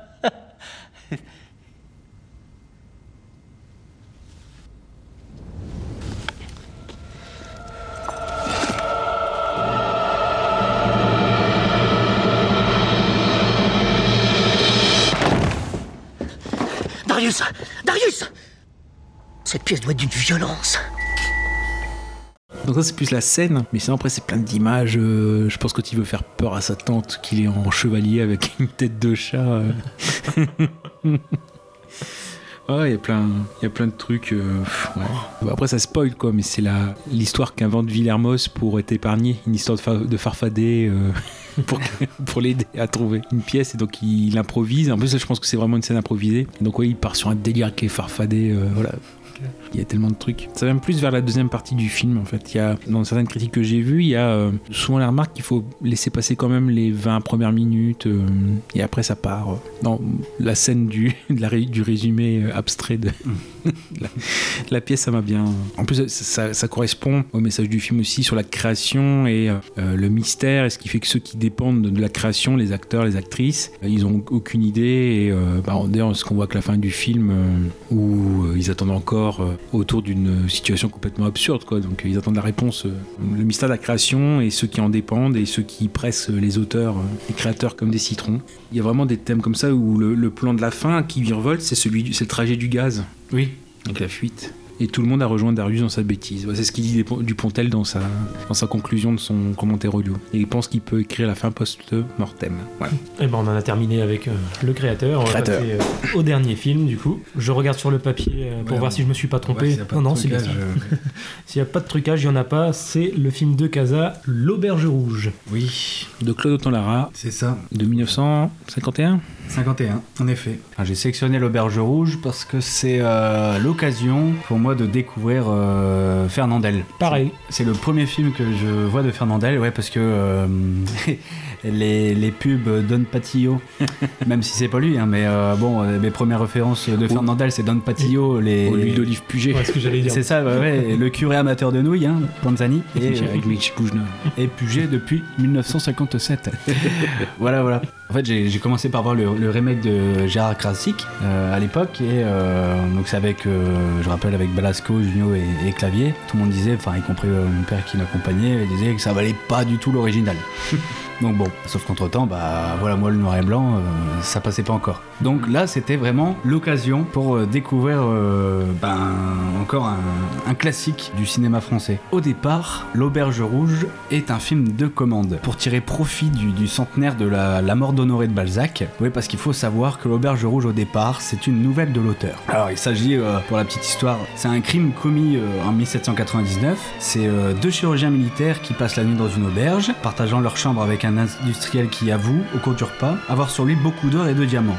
Des deux chirurgiens, Prosper Magnan, très impressionné par cette révélation, ne peut s'endormir et imagine ce que la mort de l'industriel aurait de fructueux pour lui. Il s'endort, mais est réveillé aussitôt par un remis-ménage. L'industriel a bien été assassiné avec un instrument chirurgical. Prosper Magnan est innocent mais va être arrêté et fusillé. En plus de ça, bah, on a euh, deux adaptations cinématographiques, euh, mais euh, autant du muet, signées Morlon et Epstein. Mais Claude Autant-Lara euh, galère avec le projet, parce que en fait la, la reconstitution des décors euh, nécessaires au tournage excède le budget. Donc euh, il rumine, il rumine, euh, et là, paf Sa femme lui suggère alors de mettre en scène un fait divers se passant dans une auberge de Pérebeil. D'ailleurs, je vous conseille On de la raconte, c'est euh, un épisode qui lui est dédié, donc c'est c'est une émission voilà qui passe sur Europe 1, mais bon, vous pouvez ça trouver sur YouTube. D'ailleurs, ça m'a un peu inspiré le ton de mon, de mon résumé, si vous voulez bien. Ah, tu vas faire les personnages, tout ça? Euh, tu vas voir. Oh là là. La pression Mais avant ça, euh, donc, donc voilà, c'est décidé pour euh, Claude Autant-Lara. On garde le titre, on garde le décor, mais on change l'histoire. Il s'entoure alors de ses euh, scénaristes fétiches, donc qui sont euh, Orange, Orange, Orange, Orange, pardon, et, et Bost pour créer une histoire originale autour de ça. Europe 1, Ondelate raconte. Bonjour à tous. Je vais vous raconter aujourd'hui l'histoire vraie qui a inspiré un mythe, un mythe qui lui-même a inspiré un film, L'Auberge Rouge de Claude Autant-Lara en 1951 avec Fernandel dans le rôle principal. Nous sommes en 1833, dans cette même auberge de Pérebeil, située en pleine montagne ardéchoise. On embrasse les Ardéchois d'ailleurs. hein. Il neige. L'auberge est tenue par un couple, Marie et Pierre Martin, accompagnés de leur domestique noir, Fétiche. Vient se joindre alors un groupe de voyageurs bourgeois, suivi quelque temps après par un moine et son novice. Bah ça change hein, comme ça. On s'y croit. Aucun des convives ne se doute alors des magouilles qui se trament en cuisine. Ce n'est que plus tard, dans le cadre d'une confession demandée par l'hôtesse, que le moine va apprendre les réelles activités de l'auberge. Les passants sont tués, dépouillés de leurs objets de valeur et enterrés dans le jardin. La femme presse le moine de se sauver pour- euh, avant la nuit, au risque d'y passer. Mais les voyageurs bourgeois, insouciants, festifs, l'empêchent de prendre la fuite. Dès lors, le moine va donc tout tenter pour sauver tout le monde, sans trahir le secret de la confession. Ah, voilà. Bravo. Merci. Donc oui, ma connerie, en fait, c'était avec... Euh, pas grave, en fait, c'était avec... euh, juste, j'avais envie de, de rajouter le, le novice. Parce qu'en fait, j'ai juste repris. Il a un accent tellement euh, énorme, en fait, le, le novice, qu'il fallait que je le rajoute, surtout euh, quand il dit... euh, Ah oui, voilà, c'est ça. Alors pour ceux qui savent pas hein, ce qu'est un novice, faut pas croire qu'on est moine tout de suite. Oh non Il faut du temps, il faut apprendre le latin, le grec, l'hébreu même, l'Ancien et le Nouveau Testament et toutes les prières. Voilà, c'est tout. Quel talent T'as fait du spectacle, non? Non, mais il a un accent à couper au couteau. Qu'est-ce que c'est un novice? C'est moi. C'est joli un novice. Et à quoi ça sert À faire un moine. Comme lui Oh non, pas tout de suite. On n'est pas moine comme ça, il faut du temps. Il faut apprendre le latin, le grec, l'hébreu même, l'Ancien et le Nouveau Testament, et toutes les prières. C'est pour un chagrin d'amour Oh non. Alors, pourquoi vous n'attendez pas d'avoir un chagrin d'amour pour vous faire moine Eh, Il faut une fille pour avoir un chagrin d'amour. Oh, vous savez, une fille, c'est moins difficile à connaître que le latin. Et je sais pas. Je connais ni le latin, ni les filles. Tiens, il a plus la pipe.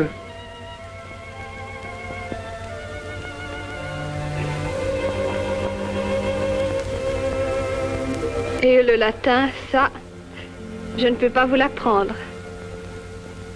Euh, D'ailleurs, euh, bon bah alors, qu'est-ce qu'on peut dire maintenant? L'Auberge Rouge est une comédie noire, cynique, qui critique et tourne en dérision de l'Église, et tourne en dérision l'Église, mais aussi le mariage et la famille, chose qui ne va pas du tout plaire aux, in- aux instances catholiques et à Fernandel lui-même. Et ouais. Tu vas nous faire combien de couleurs L'auberge rouge est une comédie noire dans un décor blanc. bah Fernandel était bleu. Euh, pendant le tournage parce que euh, donc voilà il faut savoir que bon, Fernandel était déjà très connu. Il avait toujours tendance euh, à tout gérer euh, tout contrôler sur le plateau. Mais là il tombe sur, euh, sur un os qui s'appelle euh, Claude Autant-Lara. Claude Autant-Lara euh, j'ai un petit peu regardé sa, sa carrière enfin, sa bio. Il a été souvent roulé euh, dans le monde du cinéma entre les, les comment dire les, le fait qu'il soit pas payé euh, d'ailleurs j'ai j'ai vu que Claude Autant-Lara a réalisé euh, des Buster Keaton Ah ouais? Oui. Je savais pas. Ah bon? Il y avait pas? Non, non, pas du tout. Euh, par contre, je ne veux pas dire de conneries, je, je ne vais pas dire euh, le- les films qui ont mais je sais qu'il a réalisé deux, il a fait partie de la réalisation des deux, de deux euh, Buster Keaton. Donc là, le gars, je dis respect. Quoi. Bah, tout à fait. Euh, Claude Autant-Lara, c'est aussi euh, La traversée de Paris.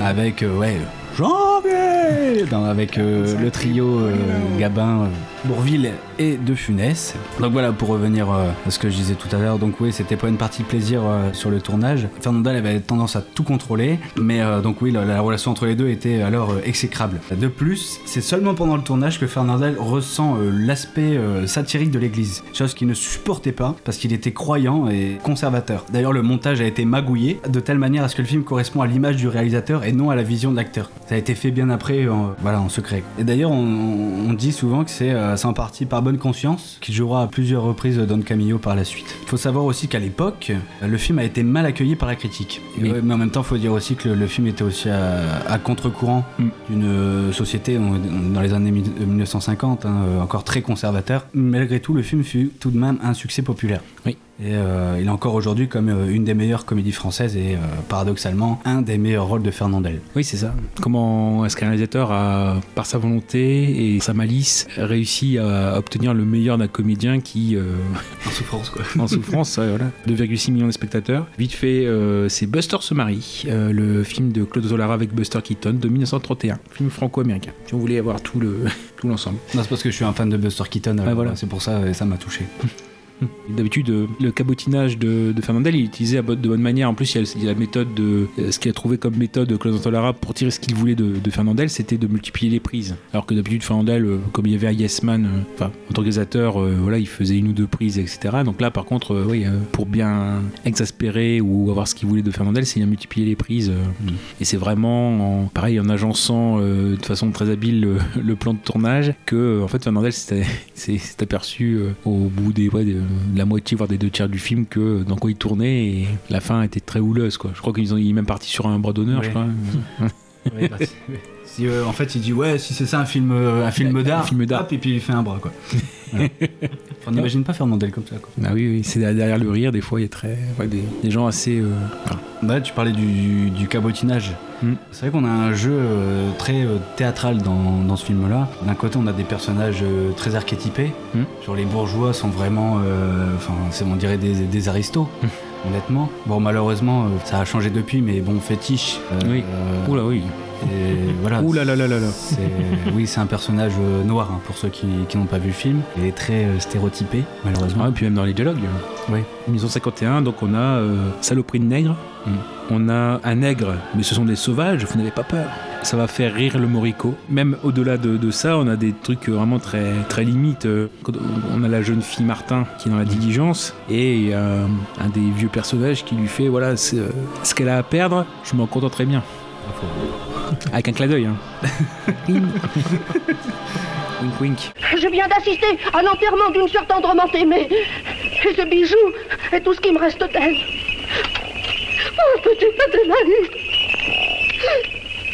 Oh, c'est facile de ne pas avoir peur quand on n'a rien à perdre. Hé, ce qu'elle a à perdre, je m'en contenterais bien, moi. Ça ne vous enrichirait pas beaucoup, monsieur. Des mitaines pour maman, une tabatière pour papa, un abécédaire pour notre domestique qui ne sait pas lire. Je lui apprends, mais il a la tête dure. C'est un nègre. un nègre Mais ce sont des sauvages Vous n'avez pas peur? Non. Celui-là est très doux, très gentil. Oh, Mais au final, euh, oui, euh, mais dans tous les personnages qui cabotinent, je trouve que c'est Fernandel qui réussit le mieux, euh, bah, qui se sert de ce cabotinage pour en faire la clé de l'humour. La clé de l'humour, mais voilà, c'est-à-dire que là, le truc, c'est qu'il fallait quand même faire passer un message plutôt anticlérical ou du moins où l'église est, voilà, est, est tournée en ridicule. Et c'est ce qu'on voit, c'est-à-dire que le- toutes les actions que le, le moine peut faire, il y a beaucoup de choses où la religion euh, est utilisée à des fins habiles et pas euh, pour la foi. C'est-à-dire quand il fait la quête oui, c'est ça. pour, euh, par exemple, payer sa nuit. Qu'est-ce qu'il y a d'autre Oui, le, Le repas aussi. Le repas où euh, il y a aussi la confession où il veut pas la faire au départ parce que justement la soupe euh, est prête, etc. Donc il y a ouais, il y a ce côté où euh, Claude Solara a bien dû euh, jouer avec malice pour faire jouer ça à Fernandel et surtout aussi pour une comédie, enfin une comédie noire, mais on va aussi du côté du fantastique. Il y a beaucoup d'images, de scènes où tous les clients sont cachés et que Fernandel arrive dans la cuisine, enfin dans, dans la salle de repas vide. En fait, tout se fonce sur lui pour montrer la blague et rigoler. Et ça fait des sortes de petits, enfin, c'est pas de petits diables, mais des figures, euh, voilà, qui. Il y a ça, il y a, euh, comment dire, quand, quand ils vont pour euh, donner une sorte de somnifère puissant à, à l'ensemble des clients, il y a des grandes, bah justement, c'est là où le personnage de fétiche est utilisé comme, voilà, un grand, une grande une grande silhouette. Je crois même qu'il est filmé comme ça en contre-plongée pour euh, allonger la silhouette. C'est aussi un film qui fait plusieurs genres au-delà de la comédie noire. Il y a plusieurs choses. Donc là, c'est du côté, ce qui est donné comme référence plutôt, c'est du côté de tourneur en fait, le côté cinéma fantastique dans l'auberge rouge. D'ailleurs, le, avec le noir et blanc, comme tu dis, le fétiche qui monte des escaliers comme ça, ça fait un peu penser à Nosferatu. Aussi. Et je trouve que le noir et blanc euh, rajoute le, le côté euh, un peu terrifiant. Ah, pas terrifiant, mais euh, enfin, un peu. Oppressant. Ouais, oppressant, ouais, malaisant. Ouais, voilà, malaisant, ouais, c'est ça. Et oui, je parlais de l'humour noir et- qui est vraiment efficace. Est vraiment efficace. Moi, par exemple, c'est euh, l'histoire du bonhomme de neige qui me fait Ouais. plier. Le bonhomme de neige, c'est une idée euh, géniale, je trouve. Ouais, pour ceux qui l'ont pas vu, en fait, euh, bah, le couple, euh, comment dire, bah, se balade avec un cadavre, mais ils savent pas quoi faire. Euh, ils savent pas quoi faire avec parce que et puis ils sont pressés parce que bah il y a des invités invités qui arrivent à, à l'auberge, quoi. Et donc pour planquer le corps, voilà, il va finir dans un, dans un bonhomme de neige qui va euh, émerveiller le prêtre, enfin Mhm. le curé, enfin le, le- moine. Je vais y arriver, hein, le, le moine quand il va arriver. Ça, c'est, c'est assez euh, cocasse. Bah ça, puis le rôle du singe, parce que le cadavre, c'est un joueur d'orgue de barbarie qui a un singe, et au départ, la scène de fight avec eux pour virer, pour tuer le singe aussi, euh, avec un succès, et puis finalement, voir comment le singe revient aussi dans l'histoire. Oui.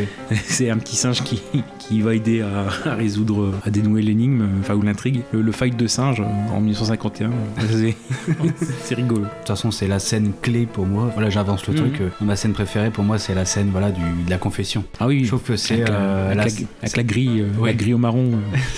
C'est euh, la scène clé, je trouve que c'est là où euh, l'humour noir est à son paroxysme. Par exemple, euh, il y a la femme qui avoue les meurtres, le moine choqué et apeuré qui fait Mais où je suis? Et elle qui répond Mais je vous le dis, dans une auberge où on tue tout le monde Sur un ton léger, enfin c'est- je trouve ça. Euh, voilà, c'est costaud, c'est énorme, j'aime bien. L'aspect euh, léger des, des meurtres, et puis de l'autre côté, euh, voilà, euh, mais où je suis, tout ça. Je sais pas vous, par contre, quand j'ai démarré le film, ouais, parce qu'on fait, euh, voilà, euh, dans le désordre, mais quand, quand j'ai démarré le film, tout ça, avec la situation, euh, l'auberge dans la neige, euh, la calèche bloquée par la tempête et euh, les différents personnages comme ça, ça m'a fait penser euh, aux huit salopards de Tarantino. Ah oui.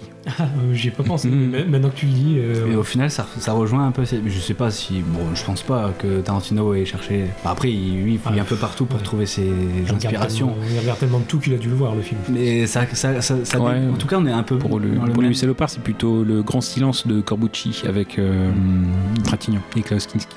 Enfin, euh, pareil, dans, dans un film de Tarantino, il y a, il y a 25 000 références, mais euh, le côté enneigé, western, etc., c'était euh, notamment le, le grand silence. Mais bon, après, pourquoi pas, le, oui, le- l'auberge rouge, le côté huis clos. euh, ouais, ouais. Et je trouve que de la même manière justement que les huit salopards, le fait que ça soit un huis clos euh, dans une auberge comme ça complètement euh, comment dire euh, bah, isolé du, euh, du monde extérieur, je trouve que ça bloque le temps. On est euh, dans une parenthèse.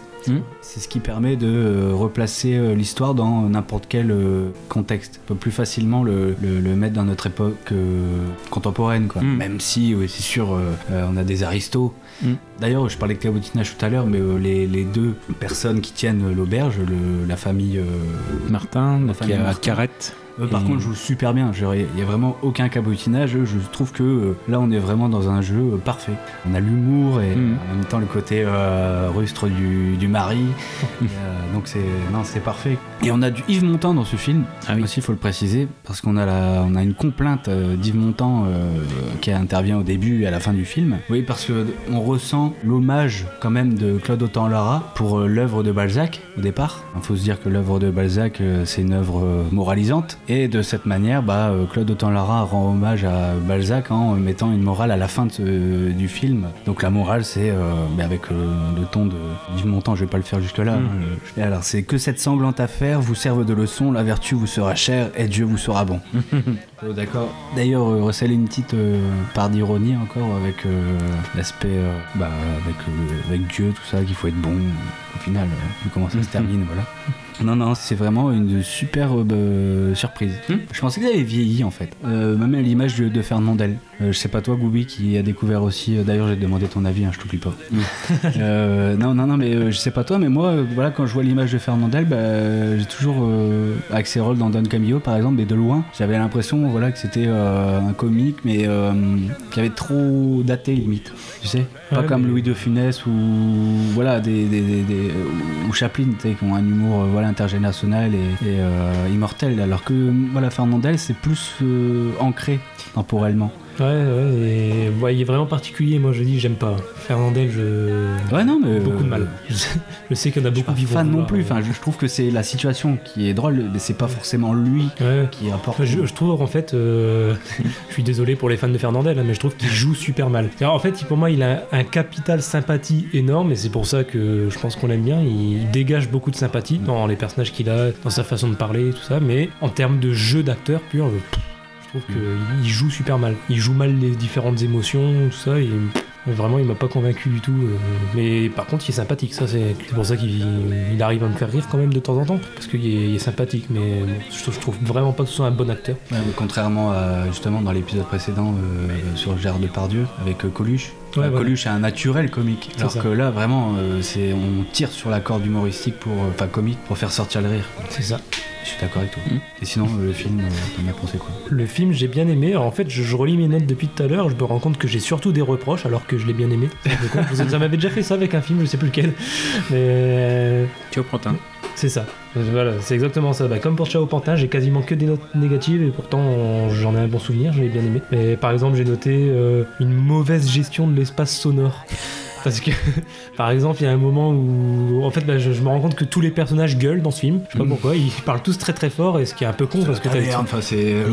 Ouais, mais le problème c'est que t'as des trucs, t'as des moments, les dialogues sont censés être secrets dans le scénario, tu vois. Par exemple, quand les deux aubergistes sont dans la cuisine et puis que t'en as un des deux qui dit quand même très très fort, mais on s'en fiche puisqu'on les tue tous. bah, ferme ta gueule, ils sont dans la pièce à côté du con. Ils avaient de. Voilà, c'était des double enfin, du. C'était des Ouais, murs ouais. quoi. Avec la porte ouverte, bah oui, bien sûr. Donc euh, très mauvaise gestion de l'espace- sonore. En plus j'ai pris cet exemple-là, mais ça a plusieurs moments dans le film où ça fait ça. Bon, c'est un peu con. Bon après, c'est l'époque qui veut ça aussi, le manque de moyens. Mais je suis désolé, mais la fausse calvitie de Fernandel, Ah oui. elle est absolument horrible quand Ça même. rajoute, euh, c'est- je trouve que ça apporte justement euh, l'aspect ridicule au personnage. Ouais. Bon, ils auraient pu faire un petit peu mieux quand même. Je pense, tu sais, le- même les dents. C'est un Mm. peu, en fait, un Ouais. peu comme Jo- José Garcia. Euh, tu sais, avec les joues rouges et tout. Je pense Ouais, que ouais. s'il pouvait, si Claude Autant-Lara était encore euh, de ce monde, je pense qu'il aurait refait ça, tu vois, mais avec vraiment en poussant le truc jusqu'au bout avec, à la José Garcia. quoi. Sûrement, ouais. Ça, ça m'a fait un petit peu penser à Eric Judor dans Halal Police d'État. Au niveau des jeux d'acteurs, bon, je suis assez d'accord sur le jeu des deux aubergistes, ils jouent super bien. Alors par contre, le jeu du novice, c'est une catastrophe. Et je dis pas ça que pour l'accent, hein, mais pareil, il Ah joue ouais. super mal. Ah oui, oui, oui. Oh, c'est une catastrophe. Bah, D'ailleurs, je crois qu'il a pas fait grand chose à part ça, peut-être même rien du tout. Oh, mais écoutez, c'est pas euh, si simple. Et du coup, l'histoire d'amour aussi qu'il connaît, euh, pff, pareil, hein, c'est une catastrophe. Enfin, c'est ultra niais. Ouais, ouais. C'est pire que Twilight, hein, je trouve. Euh, aujourd'hui, j'ai noté aujourd'hui, ce sont des gamins qui écrivent ça en fanfiction. en fait, c'est- je trouve que c'est du même niveau. Après, Euh, l'avantage, c'est que ça, enfin, par rapport à Twilight, ça, ça date des années 50, donc euh, on peut, Ouais. euh, voilà, on peut excuser le côté gnangnan. Ouais, mais là c'est vraiment poussé à l'extrême quand même. Ouais. mais bon, à la limite, c'est Ah, excusable parce que c'est secondaire, donc Oui, euh, c'est pas ça qui fait l'histoire, donc ça va. Euh, mais sinon, dans l'ensemble, non, bah après, c'est les qualités que tu as soulignées, je suis assez d'accord hein, sur le côté assez angoissant, le, le huis clos qui est vraiment efficace, tout ça. Malgré tous les défauts que de souligner, non, non, j'ai j'ai bien aimé aussi, j'ai passé un bon moment. Et c'est vrai que sur le moment, en fait, je crois que j'ai un peu la même impression que toi, c'est que sur le moment, je me suis dit, c'est bon, Mm. c'est maîtrisé, mais c'est pas non plus euh, un film. Et, et en fait, plus le temps passe, et plus je me dis, mais non, c'est quand même énorme. C'est ça, c'est ça. En regardant le film, je me suis dit ça, ça va pas. en plus, enfin. C'est en regardant le film, je me suis dit ça, ça va pas, ça, ça va pas, ça, ça va pas. Puis après, genre là, maintenant, ça fait deux mois que je l'ai regardé. Du coup, vu qu'on devait enregistrer normalement euh, il y a deux mois, puis qu'avec le confinement, ça s'est Bah oui. pas fait. Bon, bah là, du coup, ça fait deux mois que j'ai vu le film, je l'ai pas revu pour l'émission. Et je me rends compte que deux mois après, euh, j'en garde un bon souvenir quand même. Alors que, encore une fois, j'ai noté que des reproches quasiment. Mais, mais non, non. Non, non, c'est un bon film. c'est vraiment d'avoir replacé dans son contexte, euh, me dire Mhm. que ça se passe dans les années 50 quand même, enfin on est au début des années 50, donc il faut imaginer la société qui est derrière, avec euh, vraiment euh, encore l'église qui est très bien présente, euh, donc on se dit bah, c'est quand même un film avec des idées avant-gardistes quand même, Mhm. qui ose. Bah, ça pourrait être un peu un créateur des années 50, bah, qui se permet de, voilà, des, des- des folies, mais bon. Puis mon, mon côté euh, anti-religion n'a plus qu'apprécier. Oui, là j'ai pensé à toi direct. Ah oui, bah alors là, Là, tu je me suis dit, connais. bon, ça, ça va pas au Là, contraire, cra- il va être content, Ça crache sur la religion, c'est un film pour Gooby, ça. Il va avoir des problèmes. ah, écoute, je suis fan de Saez. Tout se rejoint. Bon, toi, Gravelax, on t'entend pas alors. Est-ce que t'as aimé le film? Ah non, moi j'ai j'ai aimé, j'ai aimé, il n'y a pas de souci là-dessus. Et, euh, en plus, avec la, cette idée de, la, de, de Fernandel, alors voilà, qui est un acteur très juste. Et euh, alors je vais pas dire que c'est le Bruce Willis de l'époque, mais non, non, en fait, c'est l'idée, c'est ce type d'acteur qui a besoin d'un réalisateur fort, de confrontation pour être bon. Fernandel, il est très bon dans les Pagnols, par exemple, dans Topaz, euh, enfin tout, en- Angèle, Regain, voilà, choses comme ça, où euh, c'est même, des registres dramatiques, même plus de la comédie. Mais sinon, c'est vrai qu'il avait cette réputation de vraiment, enfin, quand on prend euh, sa liste, euh, on parlait des navets, euh, l'époque où des comédies navantes, je pense à Film TV, voilà, où on a des, des films comme ça où il a beau être, enfin voilà, il est le- l'acteur principal il le fait sentir et c'est même pour des scénarios simplistes, il, prend la grosse tête et voilà, il veut imposer son, son nom et c'est lui le chef, voilà, même s'il y a un autre réalisateur. Là, non, justement, l'auberge rouge, ça l'oblige, alors d'un côté à sortir de sa zone de confort malgré lui Et c'est de voir, euh, j'aime bien cette idée de, j'en parle, bah, j'en ai parlé beaucoup dans la saison 1, les films, euh, les films miracles qui nécessitent certaines conditions qui ne sont pas celles habituelles d'un tournage idéal, où tout le monde s'entend bien, où tout le monde est d'accord avec le scénario, on, tourne ça, on tourne ça, on tourne ça. Et en fait, voilà, de, de- d'accidents ou de conditions qui ont amené le film vers le, vers le bien, on aboutit à un film miracle qui n'était pas destiné à être celui-là au début si on laissait les caractères des personnages, mais là cette fois des acteurs, même pas des personnages, tels quels. On aurait abouti à un film complètement différent où euh, l'aspect fantastique aurait été moindre. D'ailleurs, c'est ce qu'on ce se demande, quoi. C'est comment. Parce que Fernandel est quand même allé euh, vers une histoire euh, quand même assez noire à la base. Ouais, c'est.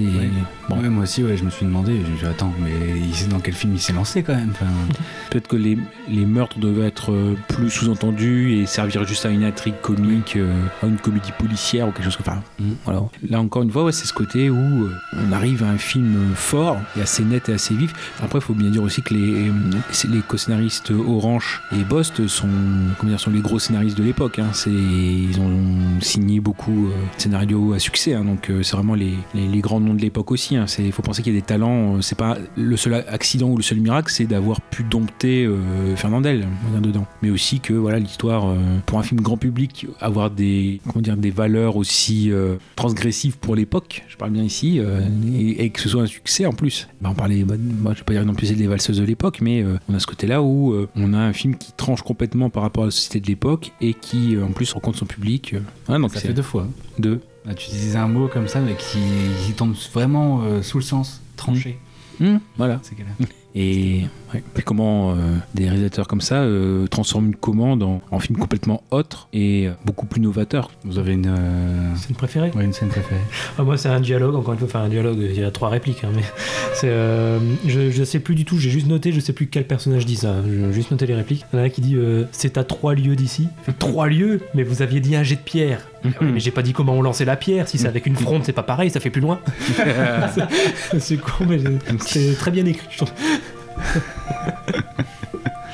Casa, tu avais cité la scène euh, de la confession qui, ouais, qui est le tournant et plus connu. Oui, il y avait celle-ci et bon après s'il faut prendre une autre qui est beaucoup plus euh, globale plutôt que les, dialogues purs, c'est la scène du mariage à la fin où justement Fernandel fait traîner, enfin le moine fait traîner, traîner, traîner, traîner pour que la cérémonie n'ait pas lieu. Donc euh, l'oubli des alliances, euh, le nombre de témoins euh, doit, qu'il doit y avoir, en plus tout le monde qui dort en même temps, ouais, sur faits des, des somnifères la veille, l'oubli des prières. Enfin ouais, il y a cette scène du comment dire du mariage qu'en plus l'homme d'église essaye de saboter. Le, le il fait un sermon. euh, Avant de commencer, limite ça dégoûte euh, les fiancés du mariage, donc ça invite pas à la à l'union.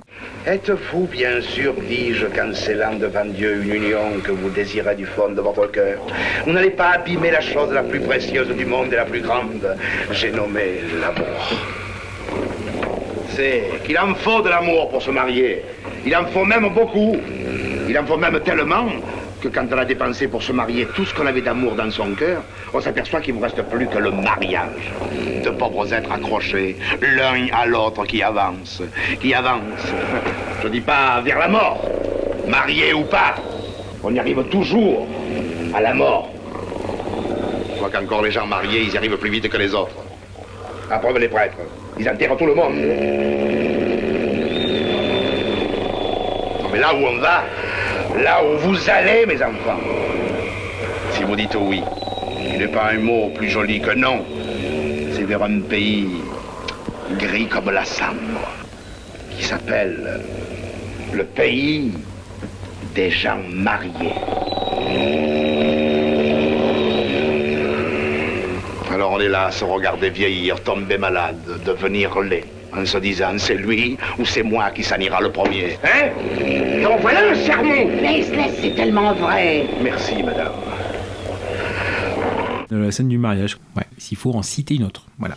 Eh ben, très bien, très bien, très bien, très bien.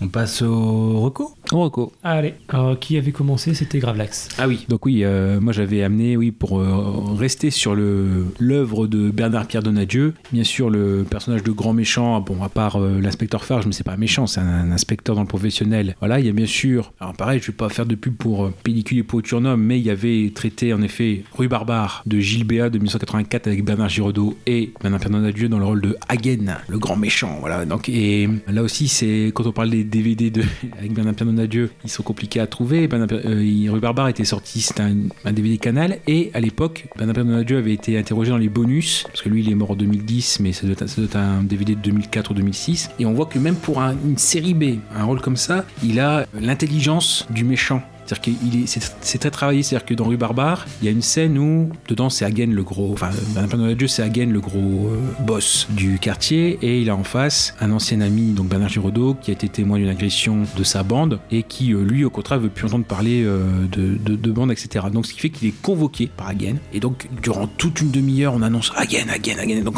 finalement, c'est ce qu'il dit. Il dit On me tease tellement dans le film que si on me voit la première fois et qu'on me dit Ah bah oui, Hagen, c'est que ça, ça va pas. Et en fait, il arrive, donc c'est une sorte d'entrepôt avec toute la bande, et Giraudot est assis. Et en fait, Hagen arrive en voiture et il a un trajet comme ça pour aller vers Giraudot, vers, euh, oui, enfin, Jet, voilà, Jetman. Et en fait, ce qu'il dit, dit, le problème, c'est que c'est moi qui avance, c'est lui qui assis, c'est lui qui m'attend, c'est lui qui domine. Donc comment je fais moi pour être un petit peu égalité et faire mon entrée en... Et il dit, il y a un petit jeu vidéo comme ça, donc ce qui fait qu'il il avance, mais euh, c'est comme s'il s'en foutait de, de. Donc en fait, on voit que même pour des rôles de méchants dans une série B, il a cette intelligence. Bon bref, je ne vais pas parler de Barbare, mais euh, enfin ou, ou du moins très rapidement. Non, euh, si euh, on fait une recommandation, c'est pour quelque chose qui peut-être est un peu moins connu. Alors je vais, ouais, j'ai j'ai ramené le DVD pour mes, mes comparses. Alors voilà, hop, tac. Oui, oui, c'est donc le téléfilm. Voilà, c'était diffusé sur France 3 à droite toute, qui est assez long. hein, c'est, ouais, c'est ce que je vois, il fait euh, 3h20. Et en fait, c'est euh, beaucoup de ce que faisait Bernard Perdonadieu dans les euh, téléfilms qu'il pouvait faire. Beaucoup de téléfilms historiques. Je pense à Salengro par exemple, où il faisait ça. Et donc là, à droite toute, c'est juste avant la Seconde Guerre mondiale, c'est la montée des extrémismes euh, en France, alors qui, euh, pour nous, c'était mis en place par des ligues, pas, pas des partis. Bernard Pierre Donadieu dedans, par exemple, joue le rôle d'un sorte de patriarche qui va aider peu à peu la Cagoule, qui est euh, l'organisation d'extrême droite qui faisait des attentats contre les dissidents italiens, par exemple, c'est-à-dire que qui étaient réfugiés en France, et bah la Cagoule a financé ça. Donc euh, il, interprète très bien ce patriarche, hein, justement, et puis montrer un petit peu le- l'ambivalence, etc. Donc voilà, comme c'est un peu moins connu. euh, Après, pour les DVD, j'ai un peu vérifié. Moi, je pense, moi c'était dans une offre à l'époque. 5 DVD, 30 euros. Et bon, je pense que maintenant il est à 17 ou quelque chose comme ça. euh, voilà. Mais donc, euh, voilà, enfin, ou sont en occasion. Encore une fois, c'est ce qui faisait bien. Enfin, il, il était protéiforme. Hein. euh, Bernard Pernonadieu, il faisait aussi du doublage, par exemple. Si on prend au GG, bah, on peut parler aussi du retour de Martin Guerre de 82. Voilà. Bon, bref, c'est autour de Bernard Pernonadieu, au-delà de Rue Barbare. Vraiment la reco à droite toute, qui est une curiosité. Si vous êtes intéressé par la période, c'est très bien fait. C'est Marcel Bluval, je crois, qui, qui l'a fait. Oui, et à droite toute, donc un des derniers films avant de mourir de Bernard Pernonadieu, 2009. Voilà, donc euh, très recommandable. Euh, Après, si on reconnecte avec GG, c'est le retour de Martin Guerre. Voilà. Moi je suis choqué, c'est que si on fait ça, qu'on regarde juste le bas du visage, sur cette jaquette là, on dirait Jason Clark en un peu plus bouboule. Il a exactement le même bas de visage. Ah bah vous, ah bah c'est, vous le, vous, vous le fusionnez avec tout le monde, avec Poulvord. Avec... c'est ça. Moi, c'est avec Aaron Paul. Ah oui. Voilà.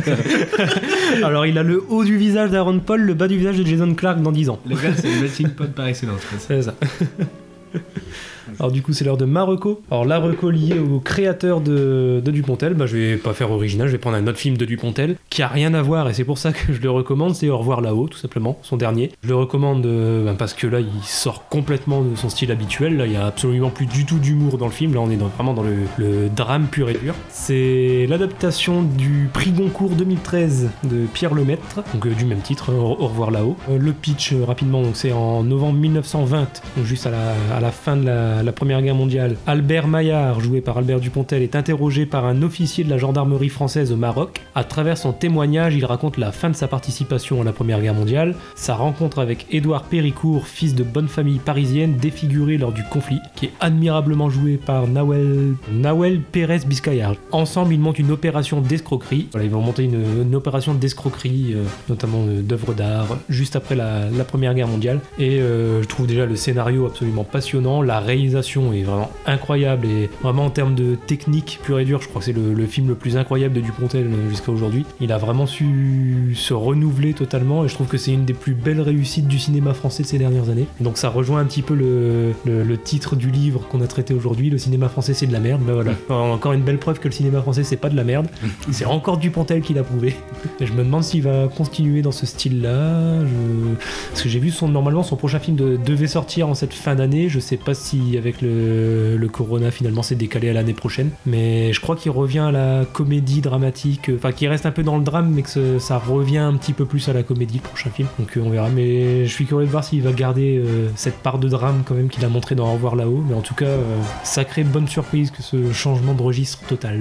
Certes, il y a ce changement de registre à la base, mais il ne devait être au départ que derrière la caméra. Ouais. Et là, c'est le fait de, voilà, de non seulement pour un projet de cette ampleur-là, de repasser devant, de s'adapter. euh, je vais pas dire quitte à, à risquer de mettre en péril le- l'entreprise. C'est pas ça. C'est que ça demande de la flexibilité et de l'adaptation. Comment dire, le, le fait qu'il soit passé à notre registre, c'est le fait le qu'à la base, il devait pas être devant la caméra, donc il pouvait se permettre plus de liberté. Après, c'est l'histoire qui a fait que il est passé devant. Là, après, s'il se prévoit dès le départ devant la caméra, je pense que de lui-même, il, il- il se met du côté de le- du registre comédie, comédie dramatique. Là, faut voir si c'est euh, juste euh, en tant que réalisateur ou s'il est devant la caméra. Le prochain, euh, je vais vérifier.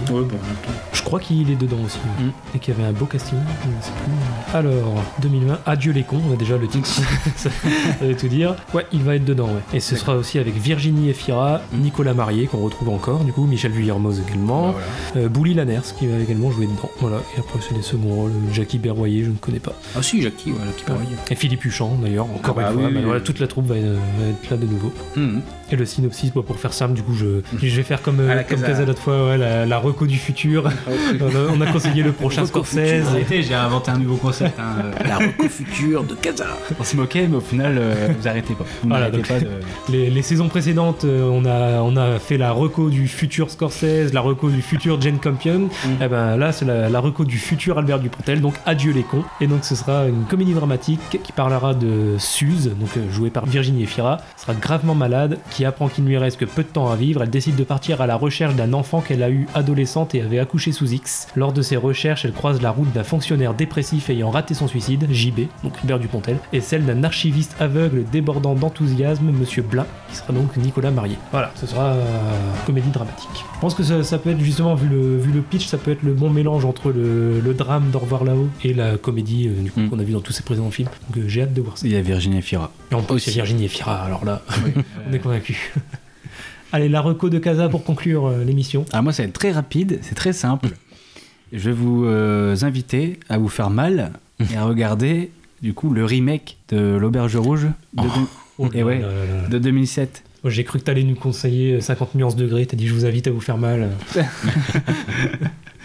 Oui, non, c'est pour euh, parler euh, un peu de ce film quand même. Mais après, c'est tout, hein, vous le regardez et puis c'est tout. Mais de toute façon, ça, ça s'oublie vite comme film. Bon, c'est vrai que, comme je disais tout à l'heure, euh, c'est un film de Gérard Krasik avec euh, Christian Clavier, Balasco et Junio.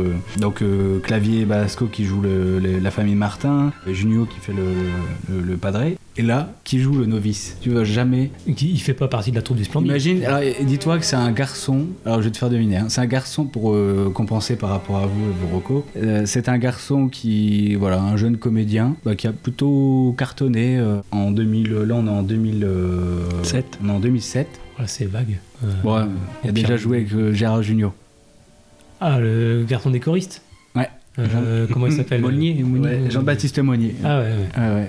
On. Est-ce qu'il garde. Il y a du niveau, il y a du niveau. Est-ce qu'il garde cet accent chantant non, par contre, il garde euh, sa petite voix là. Ah. Il n'y avait pas encore muet. Oui, sinon l'histoire c'est quasiment la même. hein. D'ailleurs, c'est c'est la même. hein. Ils vont pas non plus chercher. euh, Ils vont pas se casser la tête. hein. Non, non, non. Dans l'histoire, c'est quasiment la même. Bon, d'ailleurs, c'est la même. non, c'est juste que bon bah voilà, ils changent les petits détails. Au début, par exemple, c'est pas un singe, c'est un ours. Ah. Voilà, euh, l'auberge se passe pas en Ardèche, mais dans les Pyrénées. Et euh, le nom de l'auberge s'appelle euh, le Crouté. D'accord. Voilà.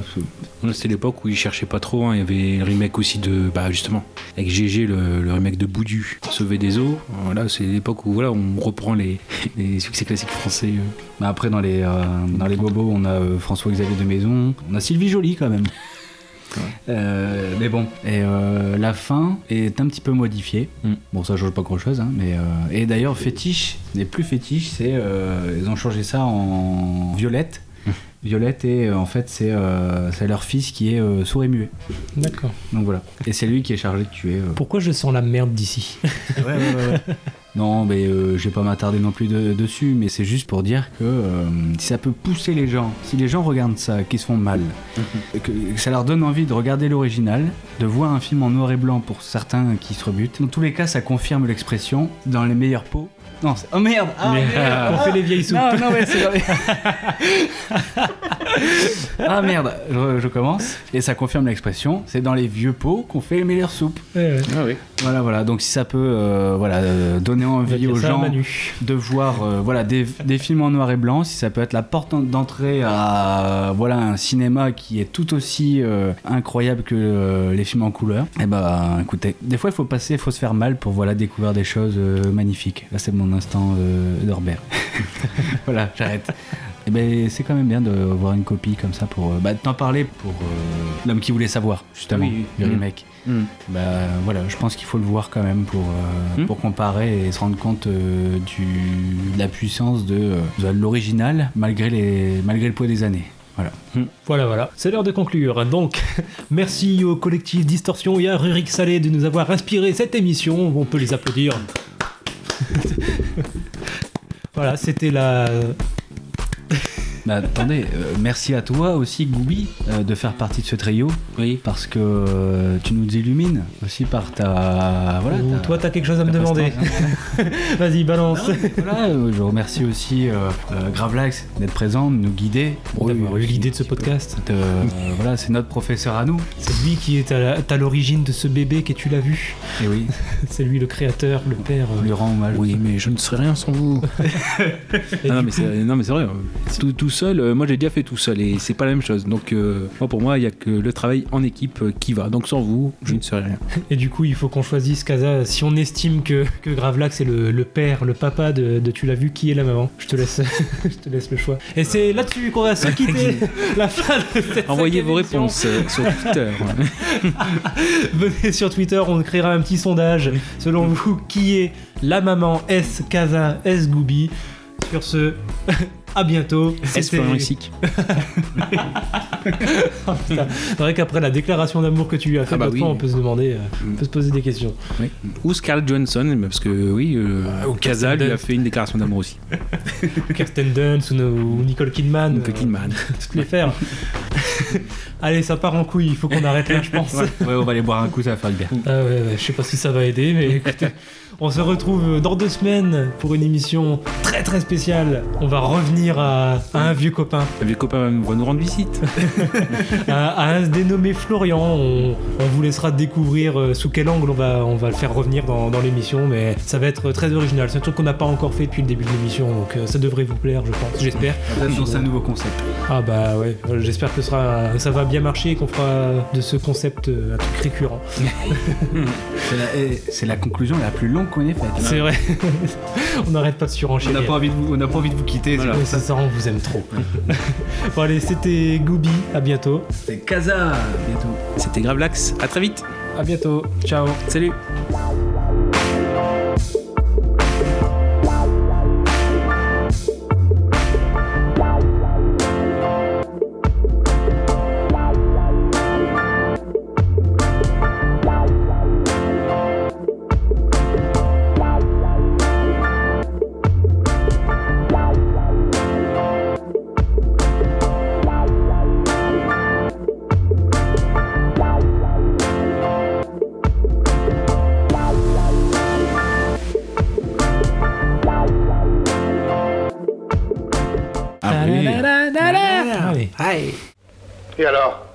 Dites-moi d'abord, mon père. C'est vrai, ça, ce qu'ils racontent les prêtres Que jamais ils ne répètent ce qu'on leur a dit en confession?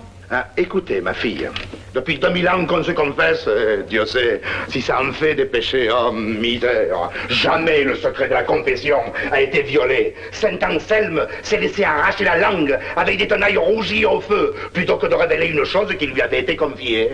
Et pourtant, c'est une chose sans importance. Comment on l'a su? Euh, je sais pas. Quant à Saint Chrysostome, c'est pire encore. On lui a coupé. Assez, mon père, je vous crois. Mais vous, vous vous laisseriez arracher la langue? Oh, j'en aurais aucun mérite, vous savez, parce que tout ce qui rentre par cette oreille, ça va par l'autre. Et entre les deux oreilles, Ça vous reste pas un peu? Oh, très peu. Sitôt que le pénitent a le dos tourné, s'est envolé. C'est une grâce que le bon Dieu nous fait. Autrement, vous savez, avec ce qu'on nous raconte. hein.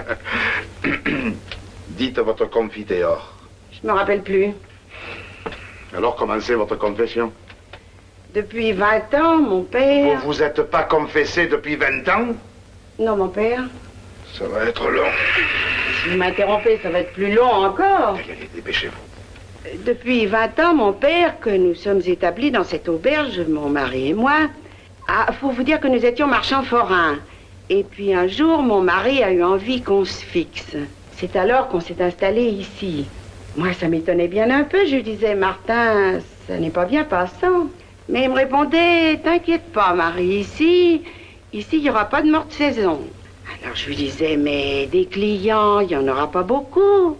Et il me disait, il n'y en aura peut-être pas beaucoup, mais on les gardera. J'avais pas encore compris ce qu'il voulait dire. Moi non plus. Attendez. Oh, il disait ça parce qu'il aimait bien à rire. Dans le temps. Et puis, au premier voyageur, j'ai compris.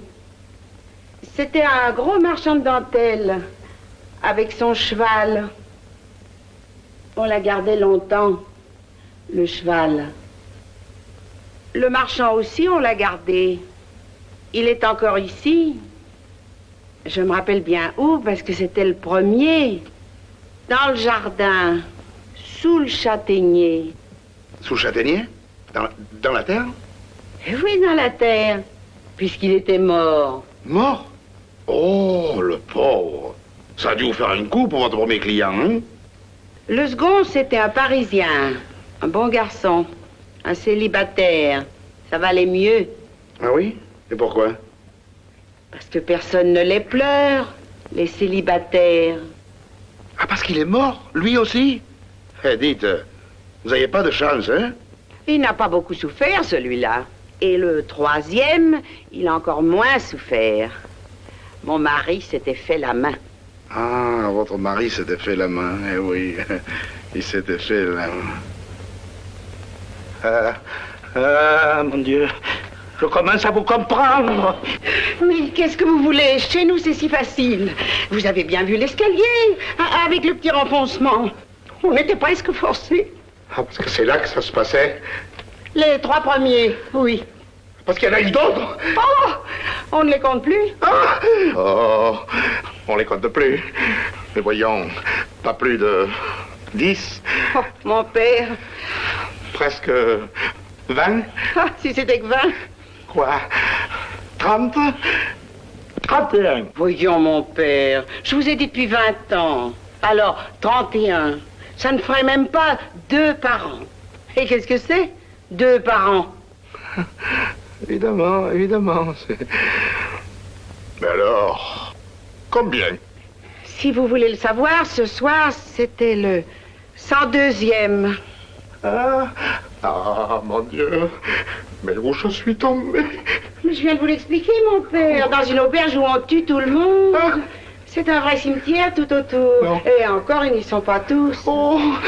Tenez, le dernier, vous pouvez le voir. Où Par la fenêtre. Là euh... Moi, rien. Mais alors, rien du tout, hein Où ça? Dans le bonhomme de neige. Dedans? Dedans. Vous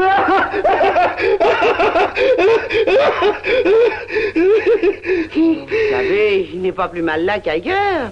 Pensez qu'il pourrait être dans le ventre d'un cochon. Quoi? Vous donnez les chrétiens à manger aux cochons Ben, ils les mangent bien, eux. Et vous, vous en mangez du cochon? Je vous dirais que moi, je l'aime pas tant que ça, le cochon. Ah. Monsieur Il redemande du cochon Tant mieux C'est salé Ça fait boire Eh oui, Marie Dans ta chambre avec le moine Mais qu'est-ce qu'ils font Ils grillent des châtaignes. Oh, puis que vous êtes là, je m'en fais du mauvais sang. C'est que mon mari, lui, il n'a pas de religion. Alors quand il a vu votre petite église, il a dit, il n'y a pas de bon Dieu, faut qu'il y passe. Dans l'escalier? Oh, vous savez, dans l'escalier ou dans la chambre. Dans l'escalier, c'est le marteau. Dans la chambre, c'est le couteau. Oh, mais rassurez-vous, mon père. Avec la tisane qu'on leur fait boire avant, ils peuvent rien sentir. Eh bien, ma fille, tout ça n'est pas bien grave. Votre mari est derrière la porte. Ne vous mettez pas martel en tête. Vous n'aviez pas besoin de blanchissage. Et surtout, ne me demandez pas l'absolution. Ça n'en vaut pas la peine. Ce serait gaspiller la grâce du bon Dieu. Une toute petite bénédiction. Voilà. Allez en paix, mon enfant. Alors, Marie, qu'est-ce que tu fais là? J'ai besoin de toi, moi. Et vous, vous n'êtes pas encore à table? J'y vais à l'instant même. Et maintenant, vous oubliez tout ce que je vous ai dit. Moi, m'avez rien dit et j'ai tout oublié. J'ai- Oh, Oh, vous n'êtes pas bien, mon père. non, pas tellement, j'ai les jambes toutes mollettes. Attendez, vous allez boire un verre d'arquebuse. Merci. Ça me les rendra pour me remettre en, en route. hein. Ah, parce que vous ne restez pas avec nous. Non, je crois que c'est préférable d'ailleurs. Le, le temps a l'air de s'arranger, la, la tempête euh, faiblit, hein, et quoique votre auberge soit très convenable, remarquez, il vaut mieux pour mon jeune novice qui couche au, au, au- au- au- au couvent. Eh bien, mon père, dans ce cas, nous regretterons de vous perdre. Mais enfin, si c'est votre idée, permettez que je vous éclaire, mon père. Prenez garde, hein. L'escalier est dangereux. Ah, mais il en a bien l'air. Bon, il arriverait un accident que ça m'étonnerait pas. Parlez pas de malheur, mon père. Oh non, je dis ça histoire de parler.